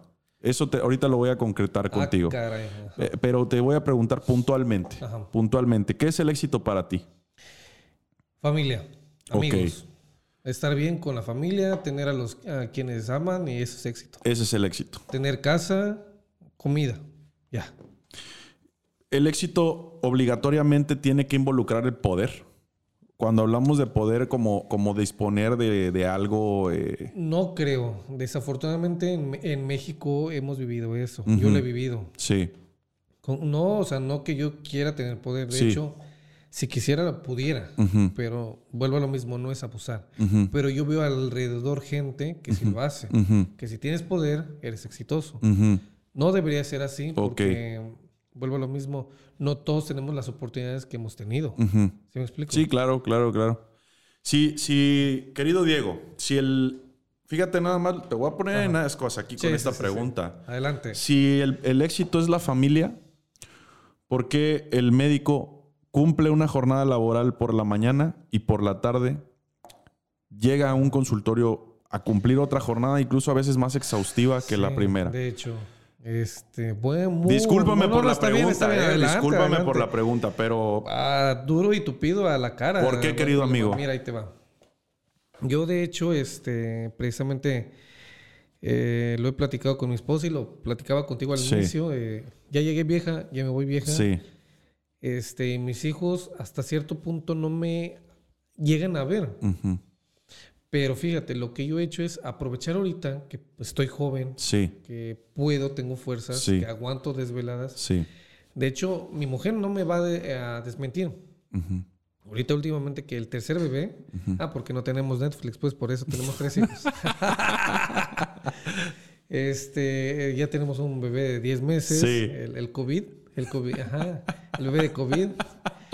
Este, una escapadita ahí nomás, una chelita, un vinito. Y ahí viene, ahí viene el bebé. se- se ha eh, te digo, dos, tres veces se ha enfermado Sí. y yo he estado al cuidado de él. Ok. Mi mujer no se, no se, este, Se ha preocupado, o sea, se se- preocupa, se- pero sí, le se das tú duerme, el, se el- duerme. el- Yo me quedo despierto y al día siguiente así como, como zombie vas como al... residente de postguardias y todo. Sí, sí. Entonces, este, ¿por qué? Porque esto es Pareja. de ambos, claro. Ujú. Entonces, este, en esa parte entro yo. Ujú. Con mis hijos anteriores o las veces que, que mi esposa me ha dicho, oye, ¿sabes qué? O de repente, y sí, a la, a la fecha, ¿eh? Ujú. incluso anoche, que a mí me encanta dormir con frío a tope, o sea, a cero Sí, grados, sí, y mi esposa toda congelando, así me regaña. Sí, sí, sí. Confía en ti que, que, tenías a 25 grados y lo tienes a estaba 24, 16. no, 24, Ah, no manches. Ay, yo que sí, mi amor, está bien, ya me vuelvo a dormir. Entonces, el punto es que este. El, eh, yo trato de, de ahorita aprovechar el tiempo joven, Ujú. porque ya después, este, obviamente las fuerzas no van a dar, más aparte, yo no, yo no doy consultas ahorita jueves, viernes y sábado. Perdón, viernes, sábado y domingo. Ujú. ¿Por qué? Para estar con mis hijos. Ok. Ya veo. De lunes a jueves Ya veo. Eh, estoy al pendiente de, de mis mamis, pero viernes, sábado y domingo no estoy. Familia. Sí. y- Mira, eh, lo que me estás contestando, chingón. Sí. Tú modulaste un modus operandi de personas que ya pasaron por lo que tú estás pasando y que se dedicaron semanas y semanas y meses y años completos a atender eh, pacientes, porque no te gusta sí, decirle sí, sí. así, pero bueno, vamos a entenderlo Ah, así, pacientes, pacientes. Y entonces tú encontraste una fórmula de decir, bueno, viernes, sábado y domingo voy con mi familia. Lo que quiero entender aquí, o más bien lo que estoy entendiendo es que tú estás consciente de que necesitas ahorita que puedes trabajar, producir, para que en lo consecuente Así es. se la lleven más Y tranquila. ahí te va. Este, tenemos un ahorro universitario. Ujú. Desde el primer año. Ay, sí es cierto, tengo que llegar a ser el ahorro del tercero. Qué bueno que me acordaste. Entonces están proyectando a los El hijos. ahorro eh, universitario. Ok. Desde ya. O sea, creo que tenemos mil o dos mil pesos al mes. ujú. De aquí a que Te- ellos 18, tengan la edad. Por cualquier eventualidad. Sí, sí, sí, sí, Por sí. cualquier. La, la vida no la tenemos comprada. Ya lo vimos con mi mamá, ya lo vimos con mi hermano. Entonces, en un abrir y cerrar de ojo. Sí, cambia la vida, sí. Entonces, este, yo lo veo de esa manera. Entonces, Prevenir. la pregunta me la contestaste bien y te lo agradezco. La familia, el éxito es la familia. La familia. Y tu jornada laboral exhaustiva de momento es, es pensando en que ellos... A futuro. Sí, muy bien. Si tuvieses que encuadrar cinco características para lograr el éxito, Persistencia. ¿sí? eh, amor. Muy importante. eh, empatía. Ujú. Súper importante. ¿Qué otro? Pues me puedo quedar con esas. Es que no, no se me No ocurre. te ahorita. preocupes, con esas Con están tres, bien, con buenísimas. Ya con esas. Querido amigo, si el día de mañana con tus hijos con más, más conciencia, ahorita a lo mejor se dan cuenta del capítulo, ay, mi papá salió en YouTube o algo así, Con, ¿no? con su amigo Ángel. Sí, pero pensemos en que esto lo vemos en una festividad de- en 8 o 10 años juntos, Dios en familia, mediante. Dios Sí, sí, sí, mediante, y nos permita. ¿Qué, ¿Cómo quieres despedirte de tus hijos? O sea, no despedirte que ya te Sí, vas del sí, mundo, sino del capítulo. del ¿Qué capítulo. mensaje les quieres dar a tus hijos? Que lo Híjole, escuchen que- en 10 años. Que a la fecha, a pesar de todo lo que he sufrido, porque realmente te soy muy honesto, fue una etapa bien difícil a la fecha. O sea, hemos estado día a día, vi- vivimos al día. Sí, No, este, yo no. Obviamente hay cosas que se pueden planear, ¿verdad? Claro. Sí, sí, sí, pero trato de ya no preocuparme al día siguiente. Yo quiero vivir el día con mis hijos. Quiero estar con ellos eh, disfrutando ah, eh, lo que es Máximo. exactamente, porque vuelvo a lo mismo. Saliendo de aquí no sé qué me pueda pasar. El día de mañana no sé qué me pueda pasar a mí o a mi esposa, Dios no lo quiere. Entonces, eh, todo lo que se ha hecho es por ellos. Sí, Todo donde hemos estado, mi esposa y yo, ha sido para que ellos tengan un propósito en esta vida. Sí. Para que tengan un hogar. De hecho, yo pienso eh, a largo plazo poner un, invertir en algo donde ellos puedan ser este dueños ujú. y no tener, este, digo, siempre yo, ah, ¿sabes cuál es un problema mío también? Soy Ujú. muy, an- tengo un trastorno de ansiedad, soy bien ansioso. ok. Ya no lo voy a alargar más. No, no te preocupes, Pero no pasa este, nada. este, yo casi siempre pienso lo malo, fíjate. No, eh, Ha sido por mi trastorno de ansiedad, ¿no? Entonces digo, chin, mis hijos, y si en un par de años y la situación mundial está peor. Sí, que son eh, temas que preocupan. Sí, claro. no, no, hago, bla, bla, bla. Yo quiero que ellos tengan algo. Sí. un negocio, este, que tengan, no sé, algo, algo productivo, ¿no? Algo que puedan so- eh, Subsistir. su- exactamente. Entonces, es lo que yo también quiero a futuro, a Ujú. largo, muy, muy largo plazo. Entonces, todo esto se está haciendo para la familia. Claro. Y tener tres bocas no es nada No, no, no, fácil, no, no, no, es no, nada no, no es nada fácil. Yo lo veo con una más, mi esposa y mi bebé. Cambiaron los gastos, cambiaron Ah, los, bastante. las prioridades. Pero ¿sabes qué, estimado amigo? Sí, de hecho, los gastos ya no me compro audífonos. ya no me compro videojuegos, ya ni Eh, modo. Lo que yo puedo destacar de esta charla, que ha sido divertida, Sí, así la puedo Sí, catalogar. Me- me encantó, divertida, eh, muy interesante. Yo puedo destacar la forma en la que vives eh, al máximo Al día. y al día. Eso, Al eso, día. eso. Eh, ahorita me decías tú, eh, perdón, me voy a desviar. Mira, yo pude haber sido más cerrado en ese aspecto y direccionar más la conversación. Sí, sí, claro. Sin embargo, accedí a que fuera así la conversación porque esto que nos estás regalando es tu personalidad en cómo, cómo vives en Ajá. plenitud, cabrón. O sea, lo Sí, que yo veo sí. es que eres intenso. Eh, tú das y das, no das a medias. Sí. Eso, eso es algo que me queda claro. Gracias. Y quiero agradecerte, No, yo a ti, ti, a ti, a ti, yo a ti te quiero agradecer el tiempo, la disposición, la forma en la que aperturaste tu corazón, tu Gracias. forma de, de pensar, de, de desenvolverte.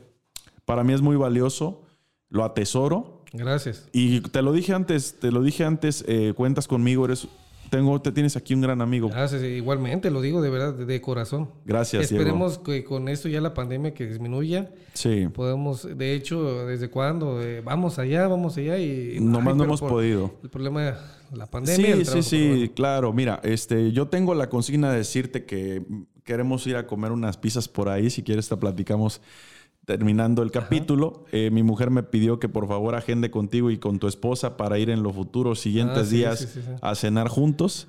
Y lo digo bien. aquí para que, que sea un compromiso. ya me agarraste. Así es. Ups. Mi brother, Amor, amor, ya viste dónde viene la situación.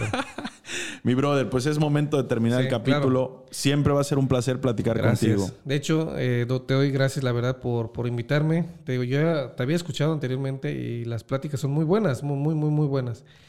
Dije, ojalá me invitara y platicar. Entonces, eh, lo que yo hice ahorita fue, como bien dices, ¿no? Abrir mi corazón y, y no poner máscaras. Realmente ser siempre como uno es. Sí. ¿Por qué poner máscaras y decir, ah, soy esto, soy el otro? Sí, Que en realidad debemos de ser genuinos, ¿no crees? eso es. Ajá. Eso, que, créeme que me gusta mucho de este capítulo, lo destaco, la transparencia, la honestidad con la que platicamos y te lo agradezco. No, a ti, gracias. Muy valioso. Gracias. Pues querida familia, llegamos al final de este capítulo. Ha sido una gran charla, como pueden ver. El doctor Barreda, un profesional y un auténtico ser humano, se encargó de que nos diéramos cuenta de que vamos aterrizando el concepto del médico, vamos humanizando el, el- el concepto del médico, es lo que podemos destacar de la charla de hoy. Espero haya sido de su agrado. Por favor, los invito a suscribirse al canal. Es muy importante que me ayuden a, a que esta comunidad siga creciendo. Les agradecería mucho compartan el contenido y bueno, que estén al pendiente de las siguientes noticias. Nos vemos en el siguiente capítulo. Cuídense Gracias, mucho. Hasta luego. Gracias.